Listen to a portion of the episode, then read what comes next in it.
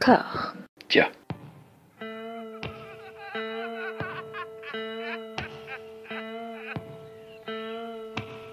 And now for something completely different. Would you like to talk about the meaning of life, darling? Sure, why not? Philosophy for two? Right. Provided the movement never forgets that it is the inalienable right of every man or woman or woman to rid himself or herself or herself. Agreed.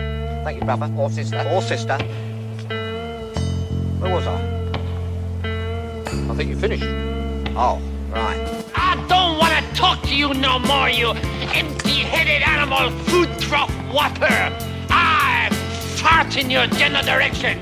Your mother was a hamster and your father smelt of elderberries. Bonjour et bienvenue à toutes et à tous dans Discordia, le podcast qui tente d'aplanir les débats qui rongent la pop culture de l'intérieur dans une conversation apaisée. J'ai la joie d'être rejoint par mon camarade Alexandre Poncé. Comment ça va? Là, ça va très bien. Merci pour l'invitation. Tu as ouvert l'année Discordia avec euh, un épisode consacré au film Don't Look Up et tu l'as clos avec un, un épisode consacré à Avatar 2. N'es-tu pas la parenthèse de 2022 finalement? Je suis la parenthèse. Alors, je suis peut-être la parenthèse enthousiaste, en fait. Parce que je suis toujours là pour défendre les films, visiblement. On a fait le bilan Mad Movies euh, tous les deux, donc on va essayer de pas marcher sur les plates-bandes. Mais du coup, je t'ai proposé de, de, faire cet épisode Discordia parce que ça me semblait évident vu nos avis euh, sur la question. Sachant que toi, tu es très enthousiaste, comme pour Don't Look Up, et je, je campe sur des réserves, tel un natif américain. Pour commencer, comment tu as vécu cette année 2022 Comment ça s'est passé? Euh, Cinématographiquement parlant. Cinématographiquement parlant. Cinématographiquement parlant, j'ai trouvé, je trouvais que c'était une année ex- assez extraordinaire, en fait. Beaucoup plus intéressante que beaucoup d'années qu'on a vécues euh, récemment. Il y a beaucoup de, d'années dans la décennie passée où j'ai eu du mal à m'enthousiasmer vraiment pour plus de cinq films. Euh, où je me disais, vraiment, ça, ça va marquer. Et cette année, il m'aurait fallu un top 20, un top 25. hein. Euh, quand on voit des, des et, surtout, j'ai été marqué par la, diversité euh, des films proposés, des, cultures, des esthétiques. Euh, quand on voit Triple R, quand on voit Decision to Live, quand on voit Freaks Out, j'en passe. hein. Mais il y a, une telle diversité dans les esthétiques, dans les propositions artistiques, et pas forcément sur des genres nouveaux. Mais en fait, bon, on a déjà tellement tout fait que là, les réalisateurs ont décidé de nous montrer qu'on peut prendre des formules complètement établies et faire quelque chose de nouveau avec. Euh, on en parlera après avec Avatar, hein. Euh, c'est aussi une des problématiques du film. Mais quand on voit Decision to Live, incroyable de, de, de prendre des, euh, des séquences complètement clichés et d'en faire des sommets de mise en scène qu'on n'a jamais vus auparavant. Euh, Triple R sur le film d'aventure, euh, Freaks Out sur le film de, de, de, de super-héros et le film de Freaks. Euh, j'ai trouvé, euh, j'ai trouvé ouais, les, les propositions incroyables. hein. Est-ce que, c'est une question complètement rhétorique qui annonce ma réponse euh, d'ores et déjà, mais est-ce que tu n'as pas revécu le frisson de la, la grande salle obscure, du grand écran cette année?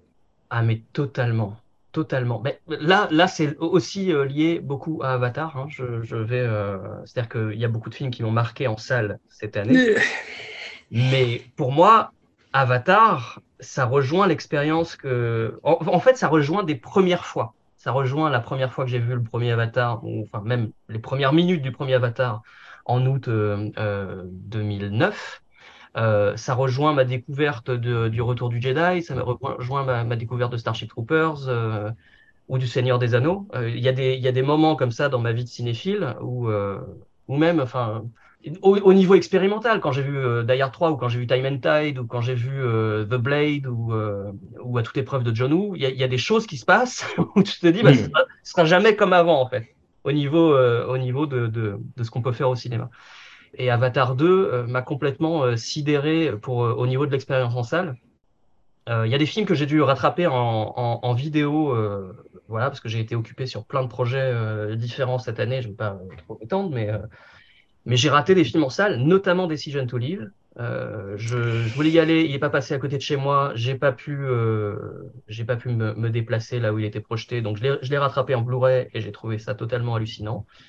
Après, quand je regarde un film chez moi, j'essaie de, de tout éteindre et de vraiment de faire une, projection euh, euh, simili-salle avec un, le plus grand écran possible, quitte à même des fois le regarder en, en réalité virtuelle. Dans, dans une salle, dans une salle de cinéma recomposée en virtuel. ouais. Ah oui, mais vraiment? Oui, vraiment. C'est-à-dire que j'ai vu des films comme ça. Et- mais quel est l'intérêt? Moi, j'ai, enfin, j'ai vu juste des vidéos démos. Hein. J'ai pas, j'ai pas fait. Est-ce que Ah, c'est le l'intérêt, truc d'être avec des, avec des gens virtuellement? Est-ce que Non, non, non, c'est... euh, l'intérêt, c'est Non que tu as, euh, tu as le, la sensation, euh, en tout cas une partie de la sensation d'être en salle, avec un écran gigantesque, avec un, un son, euh, un son 3D euh, parfait. Donc, c'est euh, c'est surtout pour les films en 3D, d'ailleurs, pour le coup. Euh, les, les films en relief euh, en stéréoscopie, c'est vraiment, c'est très, très intéressant de faire cette expérience-là. Euh, je regarde ré- régulièrement Hugo Cabret en, dans ma salle virtuelle, en, en casque de réalité virtuelle. C'est, je le conseille à, à tout le monde. hein. Si vous avez, si vous l'avez pas vu en 3D, euh, essayez ça. Hmm. Non, on en reparlera tout à l'heure. Ça On concerne plutôt plus, plus Avatar. Ouais, Je- ouais moi, j'ai l'impression d'avoir renoué avec le cinéma comme pratique populaire. En fait, il y a gros débats qui ressortent à chaque fois. euh, bah, généralement, tu sais, sur les films d'horreur ou sur les, euh, les avant-premières d'animés, de, manga ou de, ou de séries euh, animées japonaises, et hum, où on voit des gens hurler, euh, ah là là, qu'est-ce que c'est, qu'est-ce que c'est que ça? Ben oui, mais en même temps, je veux dire, enfin, tu vois, là, pour le, prochain Man j'ai posté sur un article sur Seven Swords, et dedans, dans le coffret Seven Swords sorti par Spectrum, il y a un bouquin sur le wuxia, et qui t'explique que c'est l'art populaire par excellence, et où les gens étaient comme des fous dans la salle, en fait. Ils s'identifiaient aux héros, ils applaudissaient, et c'est ça, d'ailleurs, qui a provoqué la, mort du, du wuxia en Chine continentale pendant tant de temps, c'est que les, les- représentants des autorités politiques, que ce soit des conservateurs ou des, des gens plutôt de gauche, mais de gauche euh, vénère, quoi, bah, voyaient ça d'un assez mauvais œil, quoi. Et je ne compare absolument pas les deux situations, mais disons que je comprends moi tout à fait ça en fait. Et moi, je, je comprends tout à fait les gens qui veulent regarder des films dans, dans la quiétude. Et moi, j'ai vu l'avant-première de Smile dans une salle remplie avec putain, avec quelqu'un qui streamait sur sur euh, sur Twitch la séance. Non mais c'est pas possible. et ça n'a aucun sens. Tu vois, ça n'a aucun sens. Mais euh, et les jumpscares, ça me saoulait. Mais je sais pas là, ça a participé de mon Ouais, appréciation un petit peu du film. Il y a une envie, Ouais. tellement coupé des salles, tellement coupé des expériences collectives pendant longtemps. Et d'ailleurs, il- ça rejoint quelques frustrations que j'ai cette année. Euh, C'était deux de mes films préférés euh, ne sortent pas en salle euh, pour plein de raisons. Hein. Glass Onion et Pinocchio de Del Toro. Ouais. Et euh, Glass Onion, c'est une expérience qui appelle euh, une vision collective en fait. Comme euh, à couteau tiré avant lui, à couteau tiré, je l'ai vu, je l'ai vu deux ou trois fois en salle. Et le- l'expérience en salle est, contribue beaucoup à la qualité du film en fait. C'est-à-dire que c'est un film d'ensemble, mais donc qui appelle une, une expérience d'ensemble. Et euh, Glass Onion, je l'ai vu dans une, je l'ai vu en salle, j'ai eu la, la chance de, de le voir en projection presse, mais avec un public de journalistes très réservé. C'est chiant. Ça. Et, et j'ai Avec tout le respect dû aux collègues, mais c'est chiant. Non, mais c'est vrai, c'est-à-dire que je, Ouais. je me suis dit, c'est pas possible. Enfin, je veux dire, dans une salle normale, ça réagirait à- dans cette scène-là, dans cette scène-là, dans cette scène-là. Parce que je me souviens de, de, de séquences dans Un couteau tiré. Il y a, il y a euh, quand euh, Jamie Lee Curtis dit c'est encore notre maison. Ouais. Et, et euh, là, tout le monde se tourne vers Frank Oz. Et la, la salle est hilar à chaque fois, quoi. Et je sais pas, ça contribue, c'est quelque chose de. Ouais, c'est le retour d'un art populaire, en fait. Ryan Johnson s'est battu pour, pour avoir au moins une, une semaine de sortie salle aux États-Unis à Thanksgiving. Ouais. Mais il y, a un- y a toujours un, voilà, un plafond de verre, une sorte de, de, de, de mur philosophique euh, des, plateformes de streaming et, autres. hein. Il y a des problématiques très complexes autour de ça. C'est-à-dire que si on ouvre la possibilité de se faire une sortie salle pour un- une exclusivité Netflix, comment on gère le, comment on gère le, enfin, voilà, la chronologie des médias. Mais c'est vrai qu'il y a, eu, euh, il y a eu des, des séances que j'ai, que j'ai vécues cette année qui étaient extraordinaires en salle et des séances que j'ai vécues en salle qui étaient frustrantes pour moi en tant que, enfin, pour, pour mon envie de partager, c'est que je savais que la plupart des gens ne le verraient pas en salle. Pinocchio de Tel- Del Toro en salle, ça aurait été, euh, ça aurait été, on aurait entendu les mouchoirs, quoi. Hmm. Ouais, c'est un, c'est un peu, c'est un peu frustrant de se dire si ça se trouve les gens vont le rater, quoi. Ah, Ça m'a fait ça sur euh, Tragedy of Macbeth de Oh, Joel Cohen sublime ce film. Oh, oh et Green Knight de David Lowery qui fait plus débat. Mais ces deux films, je pense, si je les avais vus sur grand écran, ils auraient été plus hauts euh, dans ma liste de fin d'année. Tragedy of Macbeth, je crois que c'est le premier film que j'ai vu cette année. Ouais. Et j'ai été et je, je savais qu'il finirait dans mes dans, dans mes préférés de l'année parce que j'ai été sidéré par la, la proposition esthétique. C'est dingue. Euh, j'ai jamais vu ça de ma vie, j'ai jamais vu ça. En plus, c'est la première fois que c'est un Cohen et pas les deux. Et, euh, et, et, on, et bon, voilà. Euh, le talent reste. Hein. C'est, j'ai, Ouais, jamais ouais. J'ai pu ouais. discuter après avec des, des, des artistes qui ont travaillé sur les effets visuels.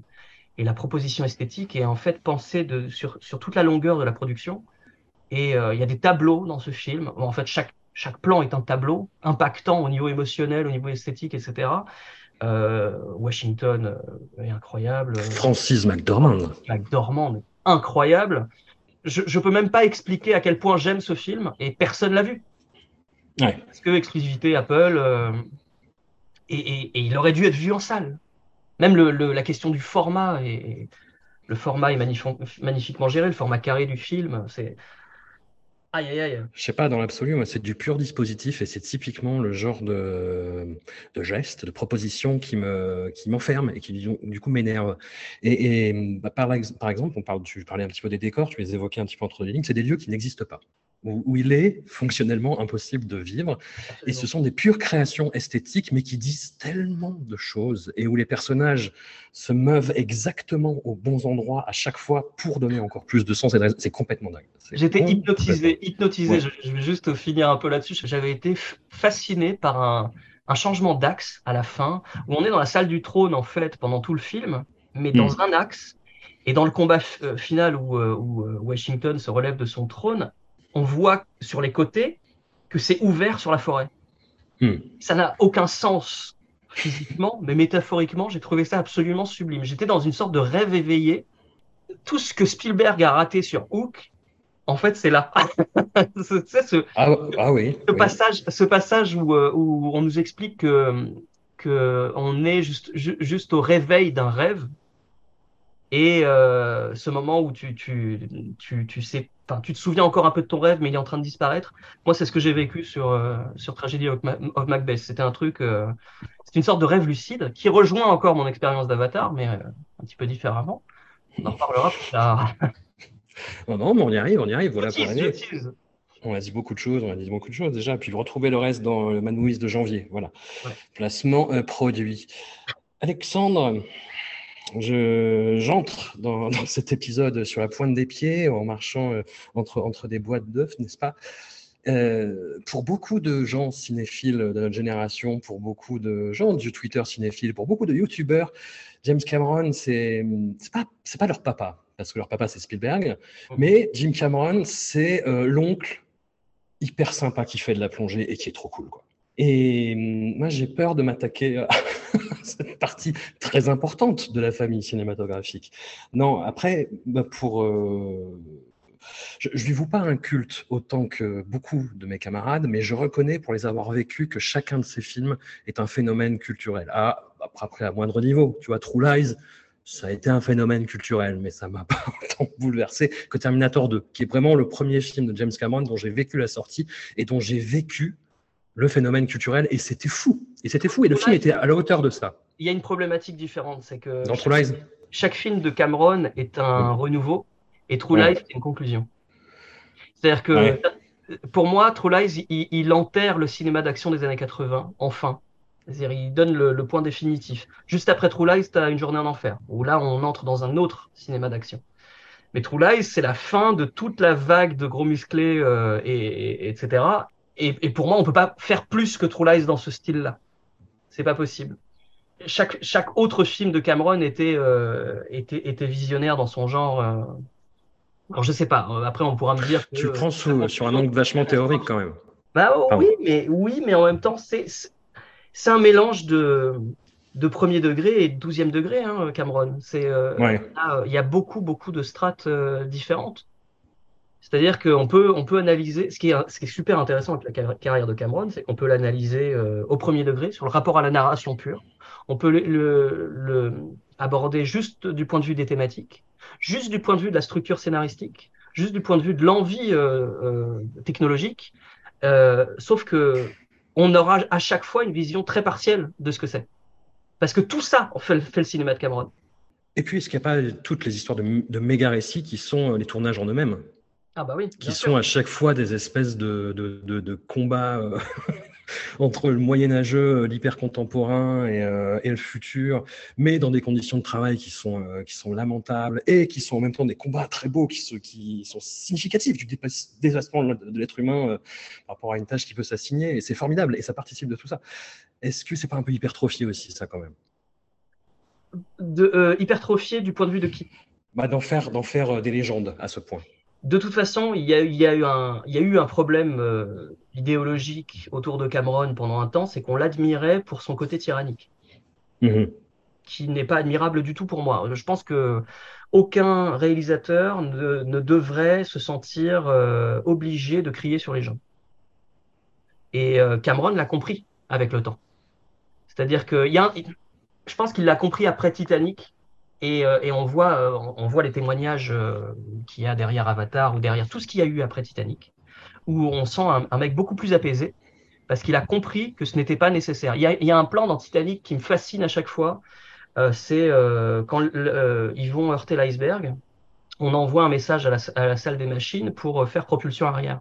Il y a l'ordre qui arrive et il y a un petit technicien qui, qui essaie de lancer la propulsion arrière, mais il va pas assez vite.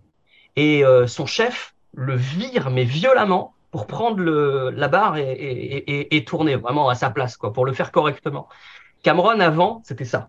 C'était, euh, tu le fais, tu le fais, euh, si tu le fais, tu le fais à fond, sinon je te vire euh, à coup de pied dans le cul, quoi. Il a euh, vécu en fait des expériences. Il est allé, euh, il a été invité sur des tournages, notamment de Ron Howard, où il a vu que Ron Howard, euh, bon, parce qu'on veut de Ron Howard, on va pas lancer un débat sur la qualité des films de Ron Howard. C'est un épisode C'est un complètement épisode euh, en soi. quoi. parce que c'est encore très complexe. C'est pas, euh, c'est, faut pas euh, tout jeter euh, avec l'eau du bain, quoi. Mais en tout cas, il a vu la manière dont Ron Howard discutait avec ses techniciens, avec ses acteurs, avec, avec tout le monde, absolument tout le monde, jusqu'au plus bas de l'échelle. Et à chaque fois, c'était un merci, c'était très bien. Est-ce que dans cette prise, on peut faire ça mieux à ce niveau-là, etc. Ou est-ce qu'on peut essayer d'améliorer tel détail, etc. Mais c'était toujours avec, euh, avec de la gentillesse et de la bienveillance. Et en fait, il a compris, il a vu en fait la manière dont les gens réagissaient sur le plateau. Ils, imitaient absolument tout leur cœur. Euh, moi, je l'ai rencontré, euh, Ron Howard, pour le, livre qu'on a fait sur Phil Tippett. Et Ron Howard, euh, c'est pas une légende, hein, c'est un des gars les plus gentils au monde. Donc, je pense que il a vu, ouais, il a vu que c'était possible en fait de, de ne pas, euh, de ne pas guider par, euh, par la peur. Euh, Enfin, Terminator 2, quand même, tout le monde un jour est arrivé sur le plateau avec un t-shirt Terminator 3 sans moi. hein. C'est pas, Ouais. c'était, c'était quelqu'un de très difficile. Bon, Cameron a un ego démesuré aussi, euh, qui est justifié entre guillemets, parce que c'est jamais complètement justifié, justifié par ses capacités euh, hors du commun, euh, techniques, artistiques, etc. Donc, je pense qu'il s'est battu tout- toute ce- toute sa vie euh, avec ça, et avec Avatar, c'est beaucoup plus apaisé. Ouais. Titanic. T'avais quel âge quand ça arrivait, si c'est pas indiscret? Titanic, euh, c'est sorti fin, j'avais 18 ans. C'était fou furieux. C'était fou furieux. Pareil, un storytelling du truc que tout le monde disait perdu d'avance en disant mais qu'est-ce Ouais. que c'est que ce merdier euh, Et la, la musique de Céline Dion, les gens commençaient à écouter en disant mais qu'est-ce que vous dites? Enfin, et, et puis le film. Et puis le film qui ferme des bouches. Et quand, Voilà. quand est-ce que tu as commencé à, à- à t'intéresser à Titanic quand il était en production? Euh, moi, j'ai été un peu plus jeune. Du coup, euh, je le voyais arriver de loin et je voyais. euh, je commençais vraiment à me méfier. Je sais arriver avant ou après Independence Day? Après Après.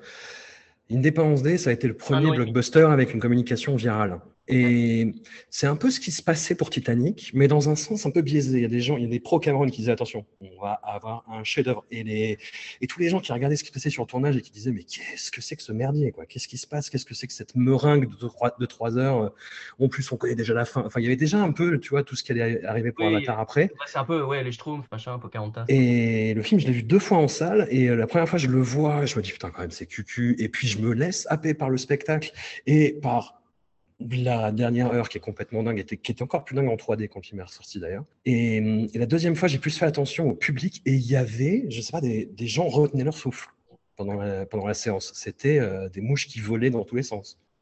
Bah moi Titanic, alors je me souviens que bon j'avais euh, suivi un petit peu dans SFX, dans, dans, dans Mad Movies, Impact, euh, des, articles dessus, des previews. Et six mois avant, je crois que j'avais acheté des, des cartes postales ou une affiche euh, de, du film. Parce qu'il a été retardé, hein, il a été retardé de six Ouais. mois au, au dernier moment. Et euh, j'en avais discuté avec des gens. Mais, mais c'est quoi Titanic? Franchement, hein, je, je m'attendais le, le jour de la sortie, j'avais prévu d'y aller. Euh, J'étais allé en avance et je m'attendais à être tout seul dans la salle. Et c'est la première fois que je vois ça. je me retrouve avec plus d'une heure de queue, de file d'attente. Ouais. Et pour un film qui va se planter, tu sais, euh, Mm.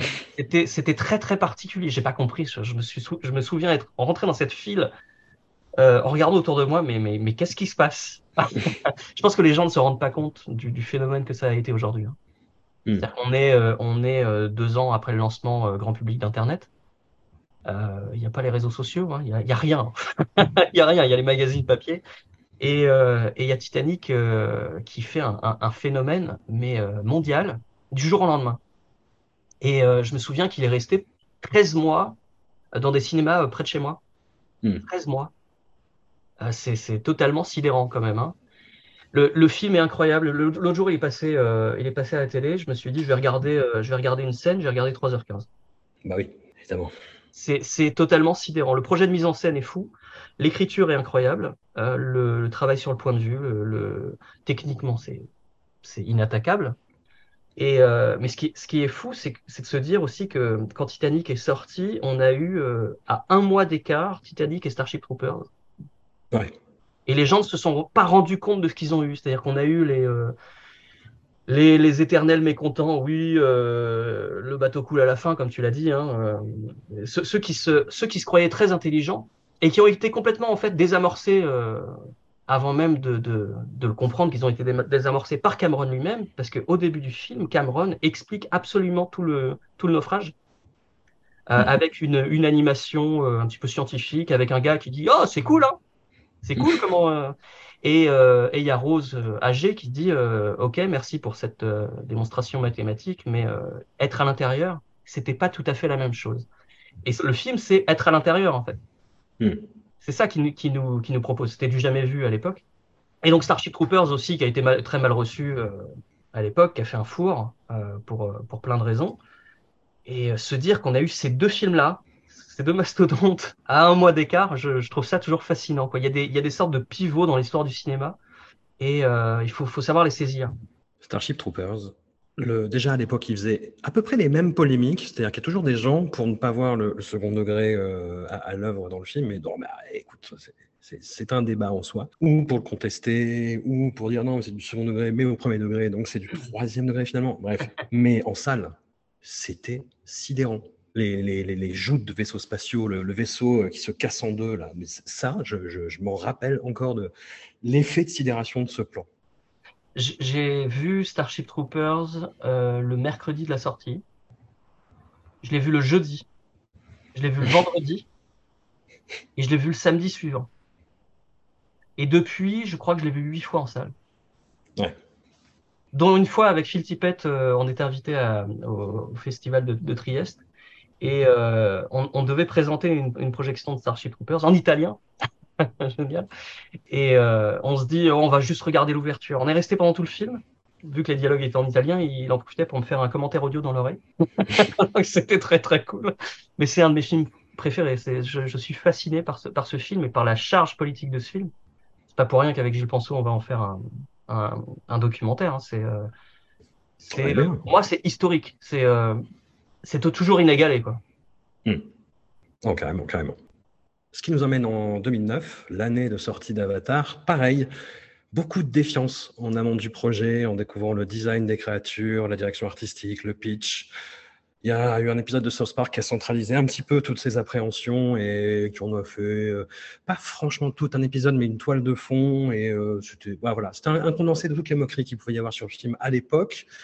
Et pareil, claquage de bouche, parce que optimisation de l'outil 3D qui avait euh, ressuscité discrètement quelques mois plus tôt, et Cameron qui arrive en disant poussez-vous, je vais vous montrer comment on fait. Quoi. Et j'ai le souvenir de l'avoir vu exclusivement au cinéma, d'avoir tenté de revoir quelques scènes sur mon ordi, et c'était pas du tout la même chose. C'était une expérience cinématographique. C'était le côté englobant, enveloppant de la 3D en lutte contre le jaillissement. Il y avait, euh, c'était une lutte rhétorique qui se faisait dans l'utilisation de cet outil-là et qui m'a participé vraiment de l'expérience du film et qui m'a bluffé à l'époque. Je me souviens de l'Avatar Day euh, qui était fin août 2009, où euh, donc c'était le lendemain de la diffusion sur Internet du teaser, où euh, tout le monde disait oh, c'est moche comme la menace fantôme.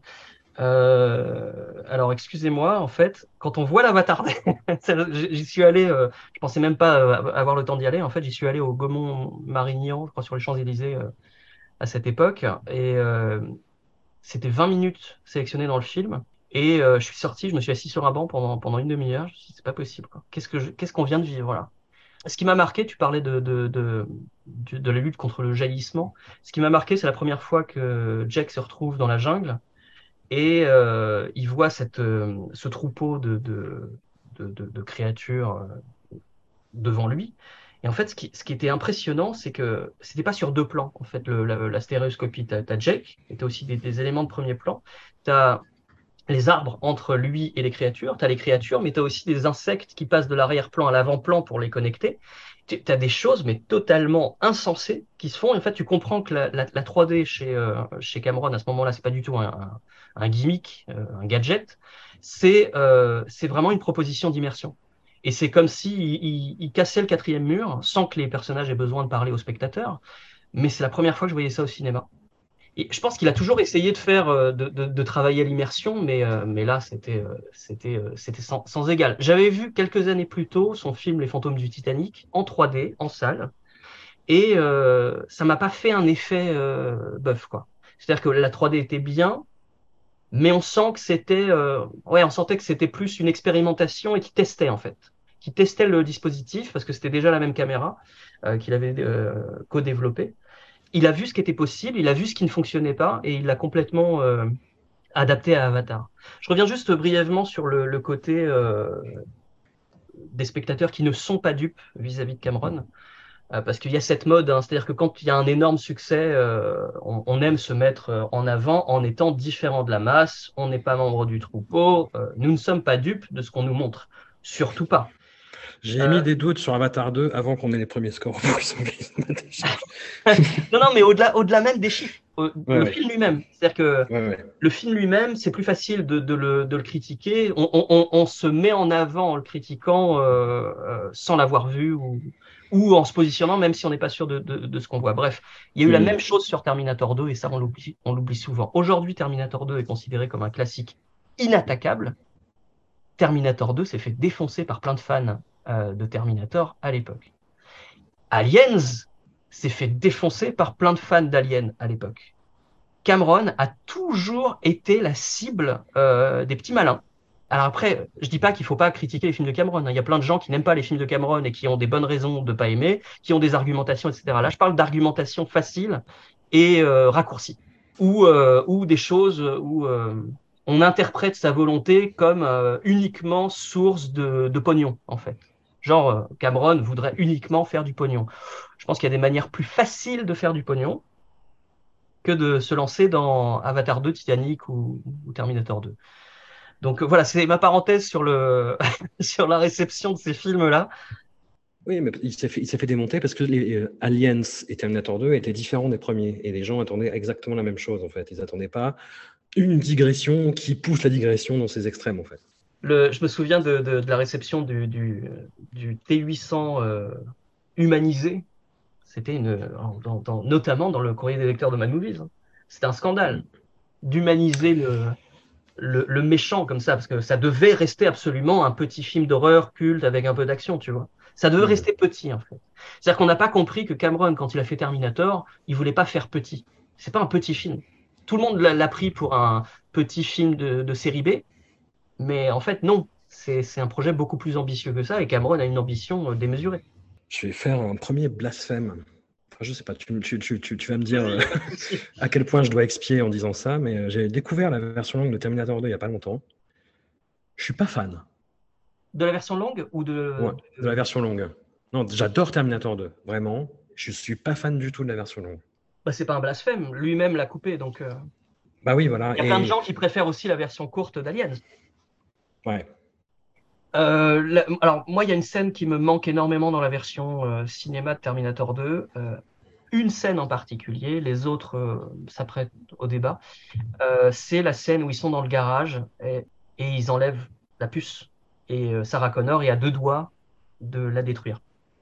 Alors déjà parce qu'il y a un Texas Switch qui est incroyable, enfin il y a un, jeu de miroir qui est, vraiment un, un, effet à l'ancienne, c'est-à-dire que il y a une fausse tête au premier plan, les, les acteurs sont en fait dans le miroir, c'est un Mm. double décor, c'est absolument génial, c'est pur cinéma. Donc les, les acteurs sont euh, dans le miroir, euh, on ne voit pas au premier plan John Connor, donc Edward Furlong n'a pas besoin d'être dou- dédoublé, c'est une doublure euh, d'épaule. Par contre, au premier plan, on voit très bien Sarah Connor, mais en fait, c'est la sœur jumelle de Linda Hamilton. Donc, juste pour ça, déjà, techniquement et artistiquement, je trouve ça génial parce que ça connecte les, les, bah, l'approche technologique très avant-gardiste de Terminator 2 avec des techniques qui datent de l'origine du cinéma. Mais au-delà de ça, ce que ça dit sur, euh, sur Sarah Connor, ce que, ce que ça implique, parce qu'on est pile au milieu du, du récit, enfin, je trouve, je trouve la scène magnifique. Elle aurait dû être dans, le, dans la version cinéma. Pour le reste, euh, voilà, c'est des petits à côté. C'est vrai que le, le, le, quand il essaie de faire sourire le T800, on aime ou on n'aime pas. Quoi.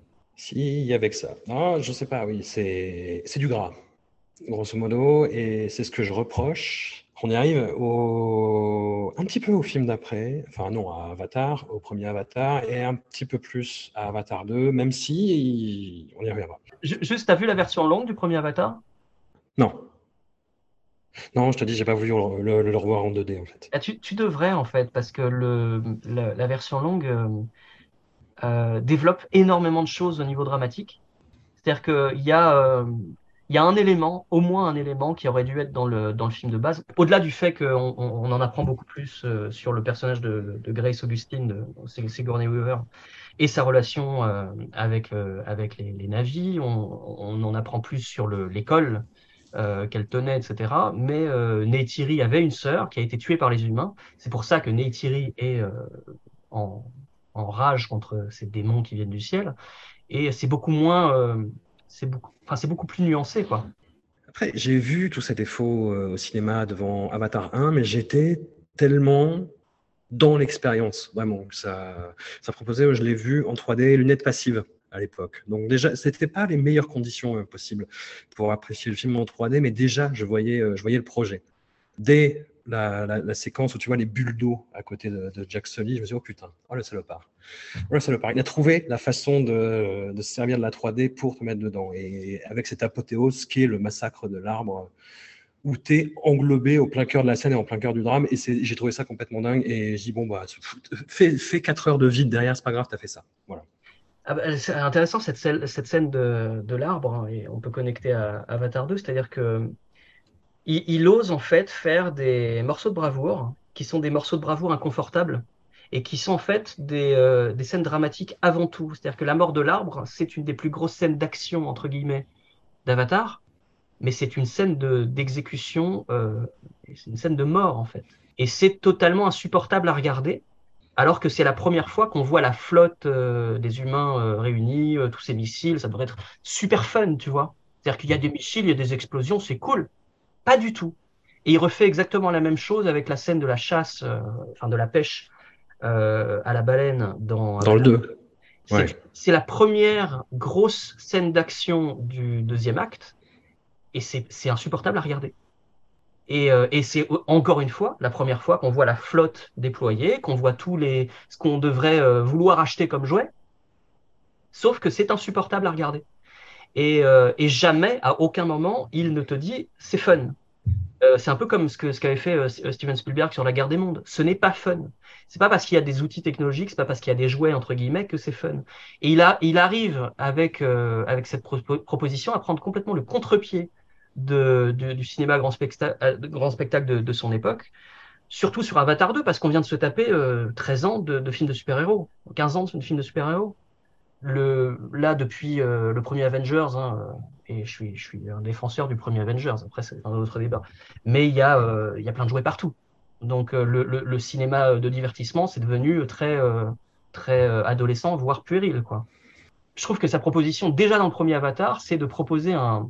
Enfin, c'est, sa réussite, c'est de proposer un, un univers qui est extrêmement détaillé, foisonnant de détails qui, en tant que, enfin, pour un, pour un amateur de science-fiction hardcore, euh, juste a envie de tout toucher, quoi. T'as envie de, de, tout, de tout comprendre, t'as envie de, tout regarder. Et en même temps, c'est toujours au service d'une dramaturgie qui est extrêmement complexe, euh, malgré les, les apparences. Alors peut-être que justement on peut avoir ce, ce, débat sur la dramaturgie parce que je pense que tu as t'as pas été euh, aussi attiré par la dramaturgie du premier Avatar que moi. Peut-être que tu peux ouvrir le débat là-dessus. Non, moi ce que tu me dis m'interroge et je commence à attaquer sur le fond du 2. Je voulais commencer par la forme, mais on va commencer par le fond parce que tu as, amené le sujet. Justement, tu vois, il y a, ces scènes extrêmement dramatiques au cœur des deux films qui sont justement bah, des scènes de pure blockbuster euh, avec potentiellement du money shot, mais pour montrer du drame. Et je ne dis pas que ça m'a dérangé, je dis que ça m'interroge le rapport qu'a James Cameron à ce moment-là de son film avec la violence, dans les mains de ses héros. Ça ne m'avait pas du tout interrogé dans Avatar 1, alors que c'est globalement un petit peu la même mécanique. Mais tu as un plan dans Avatar 2 où je crois que c'est euh, Loak, le fils, qui se retrouve avec un, bah, une arme automatique euh, des humains dans les mains il tire un coup de semonce et il voit que l'humain en, face ne se, ne se, rend pas et il lui tire dessus, sans sommation. Et il n'y a rien qui commande ça, en fait. Et derrière, Jack Sully demande à, sa, à Neytiri, à sa compagne, de, de, se faire guerrière et de tuer des gens. il y va et on voit un pont rempli de cadavres. Enfin, et est-ce qu'il y aura une interrogation après sur la violence ou est-ce qu'il essaye de passer ça comme ça Tu vois, je sais, je, je sais pas parce que ça m'avait pas interrogé dans le premier fait, film en fait. Tout le film euh, questionne la violence. Tout le film. Ouais. Et il ne propose aucune réponse définitive sur, sur ce débat parce que c'est un débat trop complexe. Et c'est un des trucs que j'adore avec ouais. C'est-à-dire que il y a une civilisation qui est les Tulkun, euh, donc ces, baleines, qui est euh, montrée comme beaucoup plus avancée euh, au niveau de l'intelligence, au niveau de la philosophie, au niveau de l'art, que euh, toutes les civilisations qui existent, en gros sur Pandora et sur Terre, elle est tellement avancée qu'elle a refusé la violence. C'est un question qui se pose en fait, c'est un question que se, se pose aussi Jack Solis. À un moment, il, comprend qu'il ne peut pas gagner cette, cette guerre pendant tout le film. Hein. Il, il, fuit le combat. C'est-à-dire qu'il essaie en fait de, de vivre loin du combat, en paix, de protéger les siens, etc., de, de, façon très quotidienne. Et en fait, il, comment dire, il retient même, même sa femme. Hein. C'est pas lui qui lui, qui lui, qui l'implore d'être, d'être, d'être guerrière. C'est elle qui veut être guerrière pendant tout le film. Hein. Euh, à un moment, il lui dit juste de. de tu trouves? Oui, oui, oui. Mais en fait, il y a plein, de, il y a plein de questions. En fait, il, il met plein de dispositifs. il met plein de dispositifs en même temps.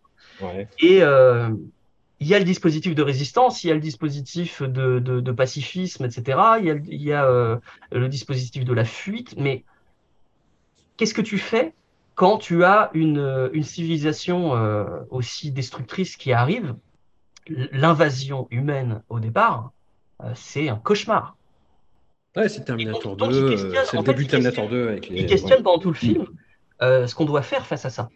Après, il y a le. De toute façon, ça, ça, ça ça répond euh, au monomythe de, de, de, Joseph Campbell. Hein. Oh là là. Bah, dans, dans, le premier. Le point monomythe, c'est le point Godwin. De... Non, non, c'est vrai. mais, mais, mais, de fait, le premier, le premier Avatar, c'était euh, c'était l'adaptation ultime du monomythe. Mm -hmm. il, il, il, retravaille ça, mais, pour justement se connecter au mythe indigène, pour se connecter euh, à des millénaires de, narration, en fait, en essayant d'adapter tout ça au monde d'aujourd'hui, au questionnement d'aujourd'hui. Mais une fois qu'il a fait ça, qu'est-ce qu'il qu qu fait dans Avatar 2 en fait? Qu'est-ce qu'il peut faire vu qu'il l'a déjà fait dans le premier? En fait, il déconstruit complètement son approche du monomythe et il euh, divise chaque étape de Campbell entre ses différents personnages.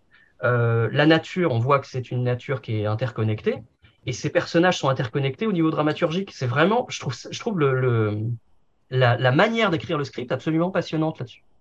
Euh, parce qu'il il, questionne vraiment sa capacité à renouveler un mythe une fois qu'il l'a déjà fait de façon presque complète dans le 1, et d'approcher euh, cette histoire de façon un petit peu différente. Il faut savoir que dans le 3, il va s'intéresser à des humains positifs et à des navis négatifs.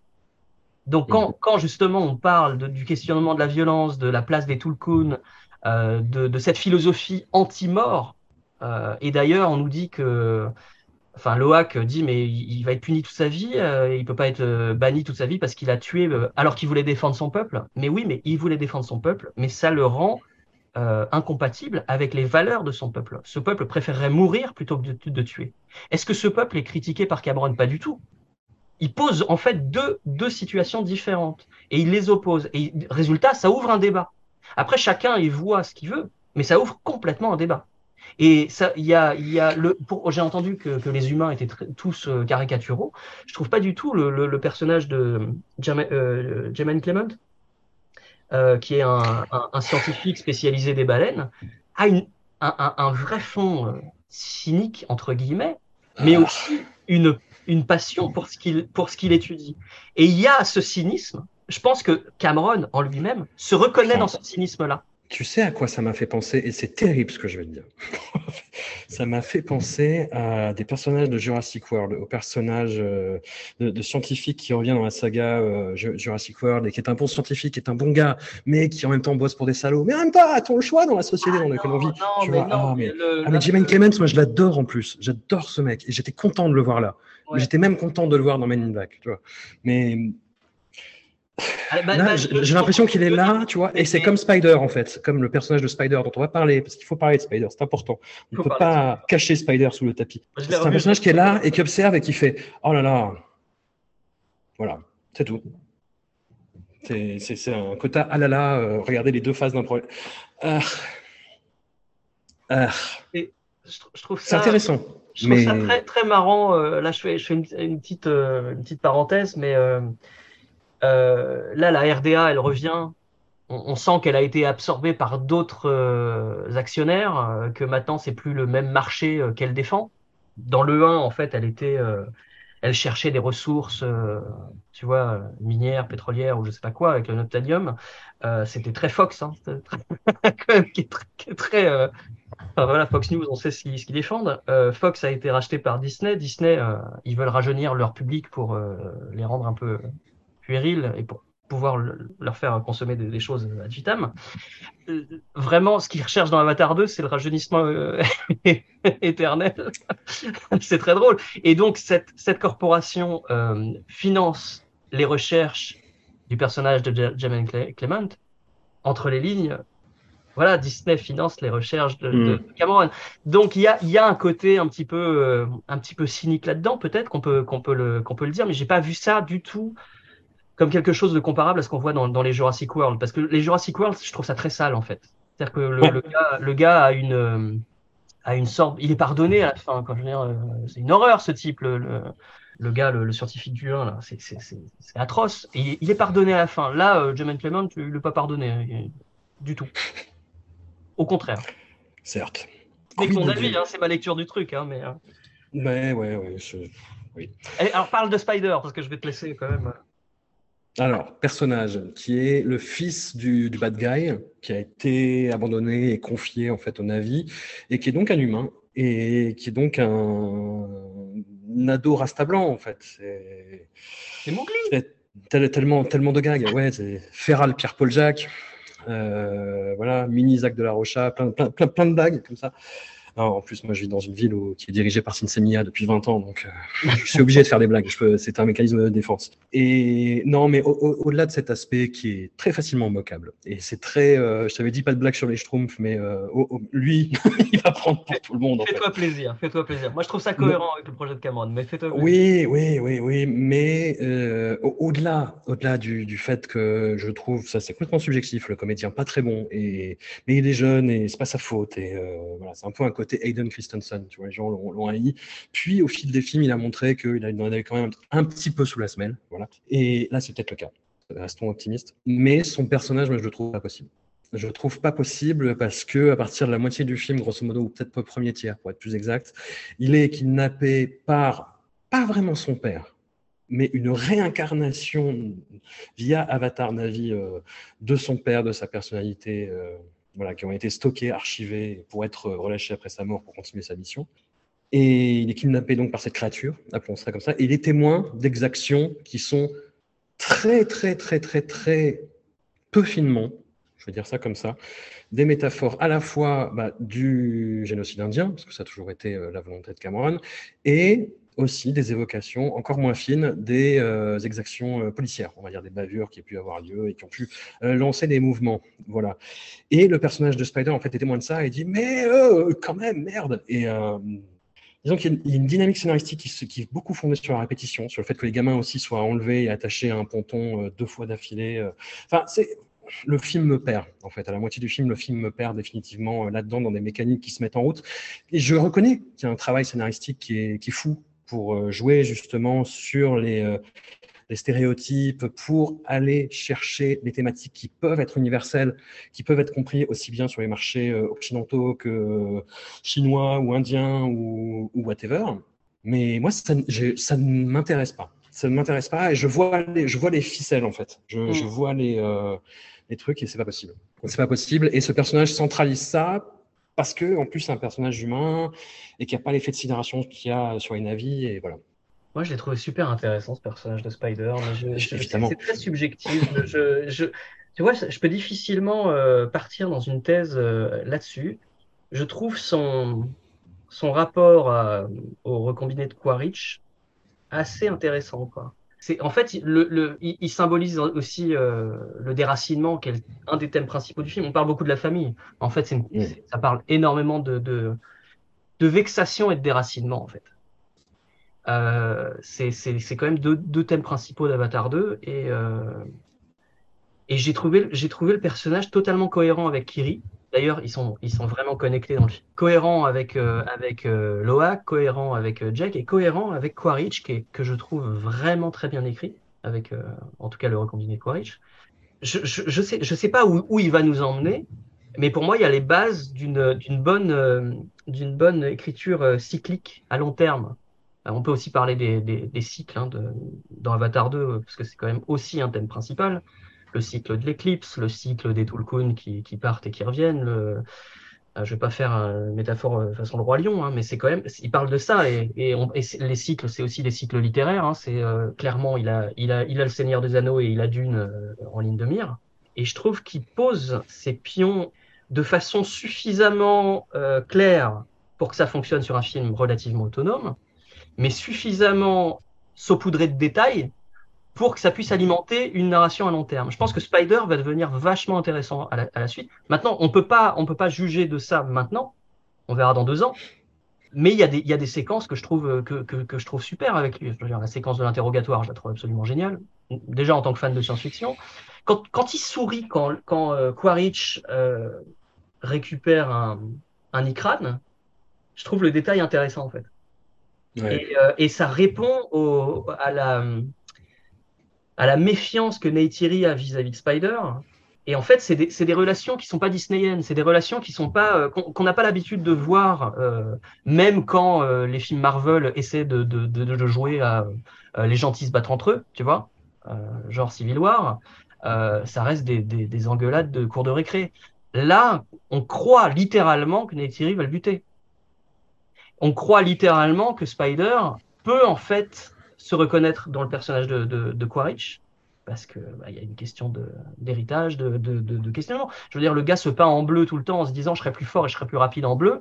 C'est quand même dans le dialogue le fait qu'il imite une autre culture. C'est, c'est littéralement. Bon, y a des, je vois des trucs stupides sur le blueface euh, sur Twitter, mais il fait littéralement du blueface le gars, mais mais mais pas euh, de façon raciste. Il voudrait devenir ça parce que parce que c'est son quotidien ça rejoint aussi, il y, a, plein de choses. euh, Spider, en fait, euh, n'a pas pu revenir sur Terre parce que c'était un bébé, on met pas les bébés au congélateur. Mais en fait, il y a plein de choses sur la maternité dans le film. Il y a plein de choses sur le, rapport à la, gestation, sur le, fait de grandir, le fait de. Enfin, je veux dire, euh, depuis quand t'as pas vu un personnage qui tombe enceinte dans un film et qui continue à se battre d'ailleurs? Dans un film d'action, quoi. Qui continue à se battre, moyen. Mais tu vois, je, t'écoute et je suis totalement convaincu, mais hum, Mais ça te parle pas. hein, J'entends, tout à fait ce que tu dis et, je pense que tu pourrais me, m'expliquer et me justifier la moindre scène et le moindre ressenti subjectif qui pourrait commencer à t'expliquer pourquoi j'ai pas adhéré à Avatar 2. Et je suis d'autant plus troublé que tu le sais et d'ailleurs tu es venu avec une couronne de paix en parlant de ton bilan de l'année en mettant ce film sur ta tête et je t'ai vu, je t'ai vu. Euh, mon film préféré de l'année c'est Triple R de SS Rajamouli qui lui aussi est un film d'une simplicité cristalline qui a des dialogues, des blagues pas ouf, mais On en parlait, les, les, les, les enjeux sont résumés dans les chansons, quoi. absolument, et, et de façon extrêmement littérale. Extrêmement. Et Voilà. Qui sait si cela finira en ban sang Voilà une bonne question. Voilà une bonne interrogation en 2022.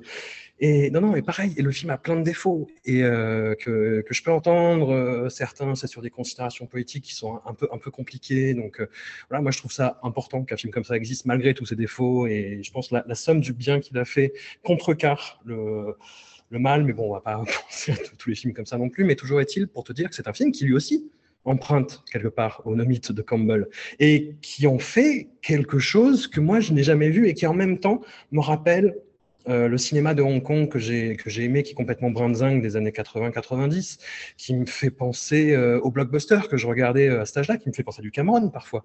Ça m'a fait Et- penser et à Legend pas. of Zoo de Tsui Hark aussi. Euh, Dans, dans le, dans le côté, on essaye, on essaye tout, en fait, on, on essaye tous les outils technologiques. en plus abouti quand même, Euh, mais euh, il y a, il y a des trucs formidables dans Legend of Zoo. hein. Moi, j'a- j'adore ce film, même s'il est très compliqué, mais tout n'est pas réussi à ce point. Les animaux, ils les gèrent mieux, tu vois, dans, dans Triple R, même. Et tu vois, la- le climax du milieu de Triple R, le camion, voilà, disons ça comme ça. Les animaux, tu, tu vois qu'ils sont mal faits, tu vois, les hyènes surtout, je fais oh là là, à chaque fois. Mais le plan, l'énergie de la scène fait que, et c'est ça qui m'a manqué dans Avatar 2. Moi, Ah, je c'est vois le truc incroyable et passionnant. et, et révolutionnaire, mais je, ça ne m'implique pas. Ce que ça raconte, la façon dont ça le raconte, c'est pas parce que je suis pas touché personnellement. Tu vois, moi, je n'ai pas vécu dans un pays euh, colonisé par les Britanniques euh, dans les années 20, tu vois. Ça n'a rien à voir, mais je ne sais pas, cinématographiquement, c'est peut-être plus ça vers quoi je tends aujourd'hui que euh, Avatar. Je sais pas, c'est peut-être perso. C'est super rien. intéressant ce que tu dis. On sait que pendant longtemps, les effets visuels ont été euh, incapables d'aller jusqu'au bout du, du photoréalisme. Et, et quand je conseille à des jeunes de, de voir des, des vieux films, entre guillemets, je leur dis aussi, mais de toute façon, si le film est bon, vous allez, euh, vous allez enclencher euh, votre suspension d'incrédulité. Parce qu'on vous propose quelque chose qui est fait jusqu'à peut-être 70-80% de ce qui serait nécessaire. Mais vous avez tellement envie d'être pris dans l'histoire, vous avez tellement envie d'accompagner le, le- le réalisateur qui, lui, est sincère dans sa démarche et qui propose des choses visuellement dans les mouvements de caméra, dans, dans, dans son point de vue, etc., que vous allez faire, vous allez donner les 20%, les 30% euh, qui manquent.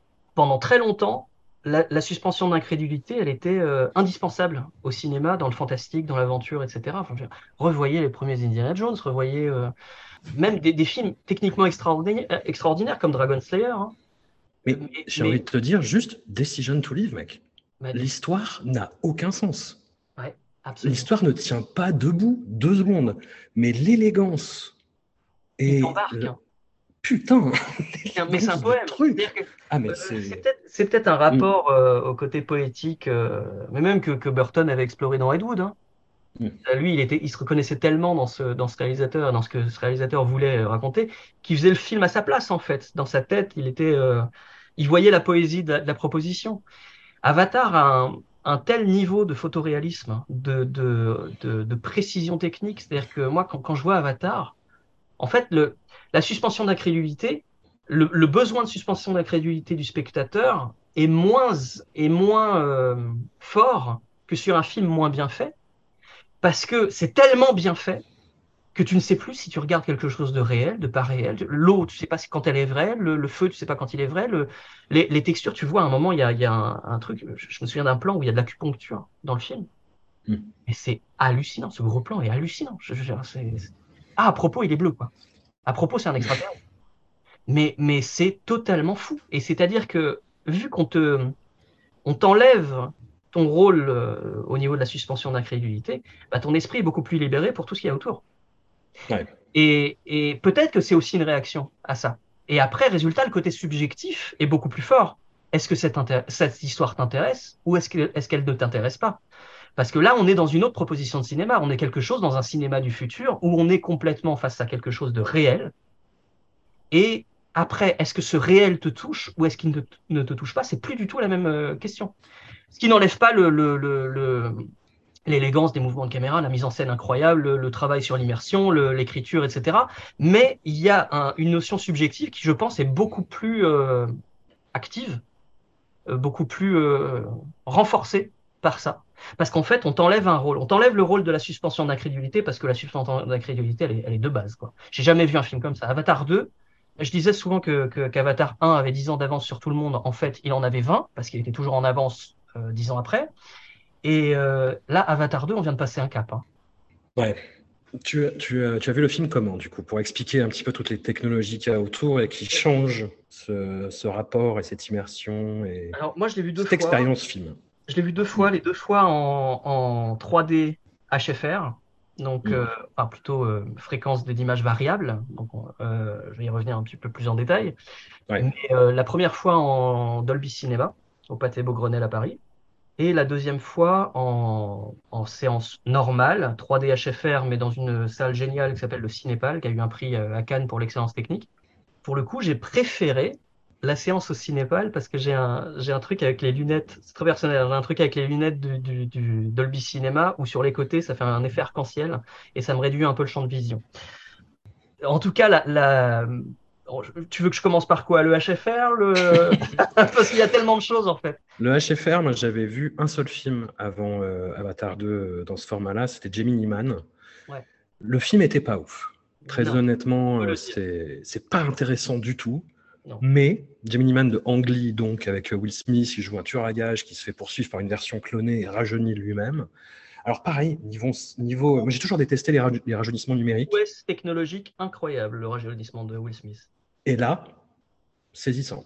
Folie Alors, furieuse. saisissant, sauf, sauf dans la toute dernière scène du film. Il y a, il y a quelques Ah, l'épilogue de merde, là. oui, L'épilogue, on dirait qu'il a été Ouais. rajouté à la fin, qu'ils n'ont pas eu le temps de faire ça correctement, mais l'épilogue à la fin, Exactement ça. ouais. je ne comprends pas en fait, parce que c'est tellement parfait pendant tout le film.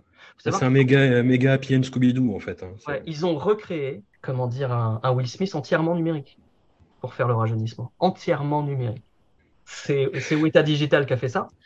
Euh, c'est pas un, du deepfake, hein. c'est vraiment, ils ont recréé un Will Smith numérique et donc le, au niveau de la, de la- de la texture de la peau, etc., le, du rendu, euh, de, de, de la, la- gestion de la lumière, la manière dont la lumière euh, traverse le- le- les pores de la peau, euh, etc., c'est parfait. C'est parfait. C'est du niveau d'Avatar en fait. Sauf Donc, que c'est humain. Ouais.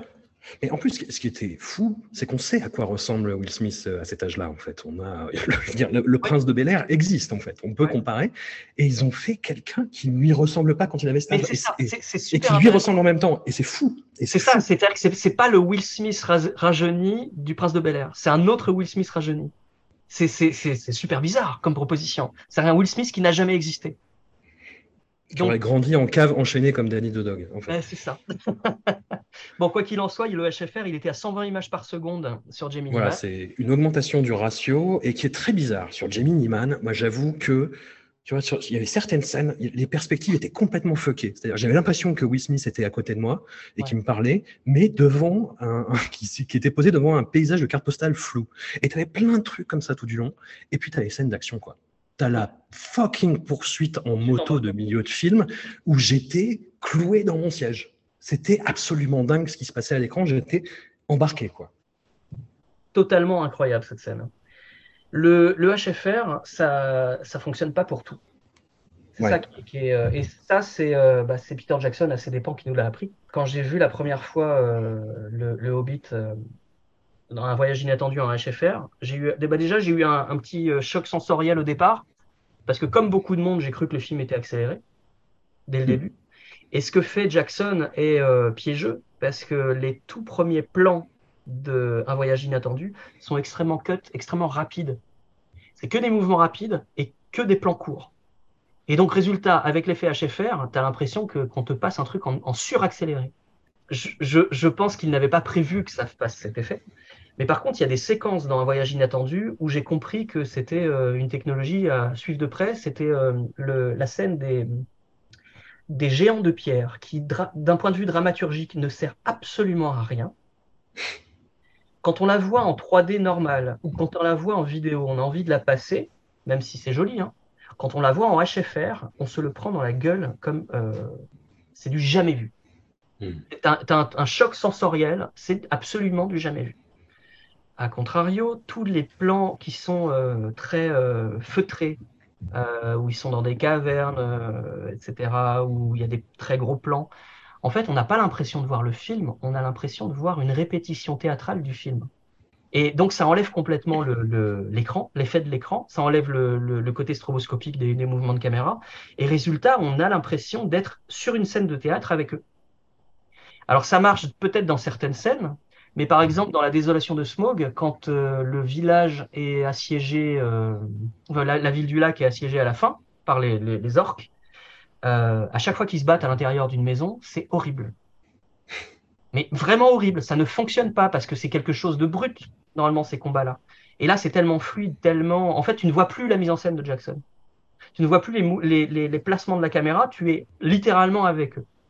Ce qu'a fait Cameron sur Avatar 2, c'est que il a refusé d'aller aussi loin que, que, parce qu'il a, testé euh, la proposition d'Ang Lee à 120 images par seconde. Pour lui, ça servait à rien par rapport au 48. Et surtout, il a décidé de faire un, framerate variable. Donc, il y a des plans à 24 et il y a des plans à 48. Et euh, John Lando, le producteur, m'a expliqué qu'ils ont vraiment euh, étudié chaque plan au sein de chaque séquence, mais aussi au sein de la narration globale. Et ils ont étudié les besoins visuels et, dramaturgiques de chaque plan. Si euh, Quaritch à un moment est fâché, est-ce qu'il est en 24 ou est-ce qu'il est en 48 Peut-être que le 24 va lui donner un côté plus brut, plus rugueux. Sous l'eau, ils sont toujours en 48.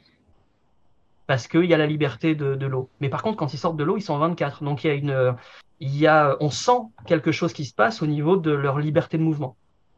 Ils sont plus entravés à l'extérieur de l'eau. Euh, après, euh, tous les choix, il y a certains choix qui peuvent être contestables. Par exemple, pour moi, quand ils volent avec les icranes, ils auraient dû être en 48 tout le temps. Mais euh, il y a des plans qui sont en 24. Est-ce que c'est euh, un choix euh, esthétique? Est-ce que c'est aussi un- une question de budget ou de manque de temps pour un film qui a déjà coûté suffisamment cher? Je sais pas. Mais en tout cas, la proposition est géniale parce que on, garde le côté, cinéma et, on a cette expérience qui est, qui est fluide au moment où ça doit être fluide parce que ça supprime, comme je disais, le, le côté stroboscopique des mouvements de caméra. Et euh, donc, résultat, ça rajoute de la clarté, ça, ça atténue le flou de mouvement.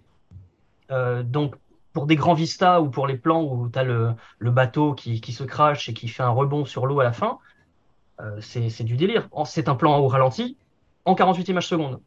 Donc, tu as l'impression de le voir devant toi et donc tu as l'impression de, de tu as une impression de gigantisme qui est décuplée quoi. Donc euh, je voilà, et il y a, il y a aussi des plans qui sont euh, intéressants. En fait, ça ouvre tout un champ, euh, je vais, je vais, je vais pas euh, passer trois heures là-dessus, mais ça ouvre tout un champ de grammaire en fait qui n'existait pas. Hmm. C'est-à-dire plutôt que plutôt que d'avoir tout en 48 et bah tu choisis plus. Là, c'est comme s'il utilisait un ralenti. Et il y a plusieurs types de ralentis.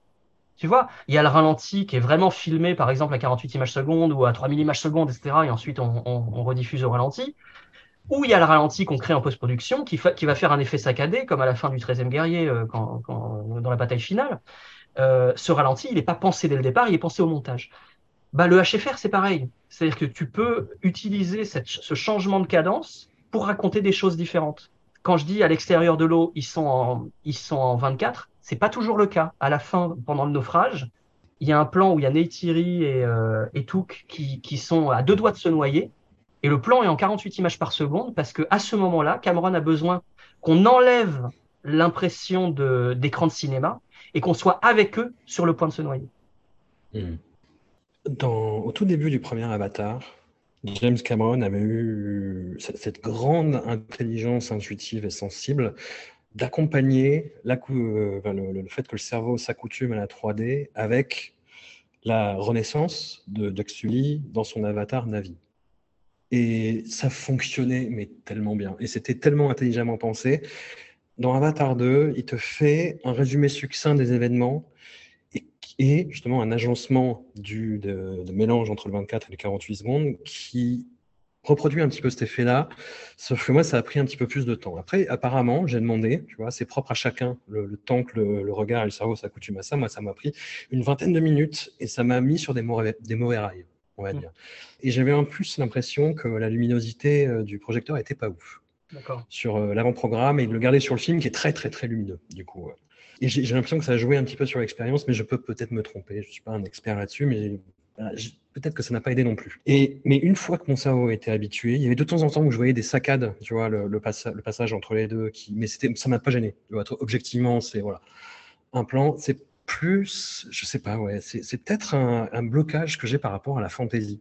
Le fait d'avoir des créatures anthropomorphes qui, j'ai beaucoup de mal avec la fantaisie, en fait. Et, là, tu vois, le fait d'avoir quelque chose d'extrêmement réaliste, Eh, tu vois, enfin, j'accepte le contrat quand le récit n'est pas à ce point littéral qu'il peut l'être dans Avatar 2, en fait. Quand on est sur des trucs complètement qui touchent à l'abstraction, comme pas comme le film de, de, de Villeneuve, mais comme les bouquins d'une, tu vois. Mais c'est, complètement du, du, du parti pris et euh, du, du procès d'intention et euh, la subjectivité, l'expérience- subjectivité, quoi. L'expérience, en fait, elle va varier euh, pour chaque spectateur. C'est-à-dire que c'est Cronenbergien, en fait. On est tellement habitué à quelque chose. What? Non, mais De quelle époque le Cronenberg alors? Non, mais c'est Cronenbergien dans l'idée que notre, euh, notre perception évolue, notre corps évolue, nos yeux finalement sont appelés à évoluer par rapport à un médium auquel on était habitué. Je, trou- je trouve ça assez, euh, assez passionnant parce que le 24 images par seconde, on l'a depuis, euh, depuis euh, l'arrivée du parlant parce que c'était la fréquence la plus basse qu'on pouvait se permettre, donc la plus grande économie de pellicule, avant que le son ne se désynchronise avec l'image.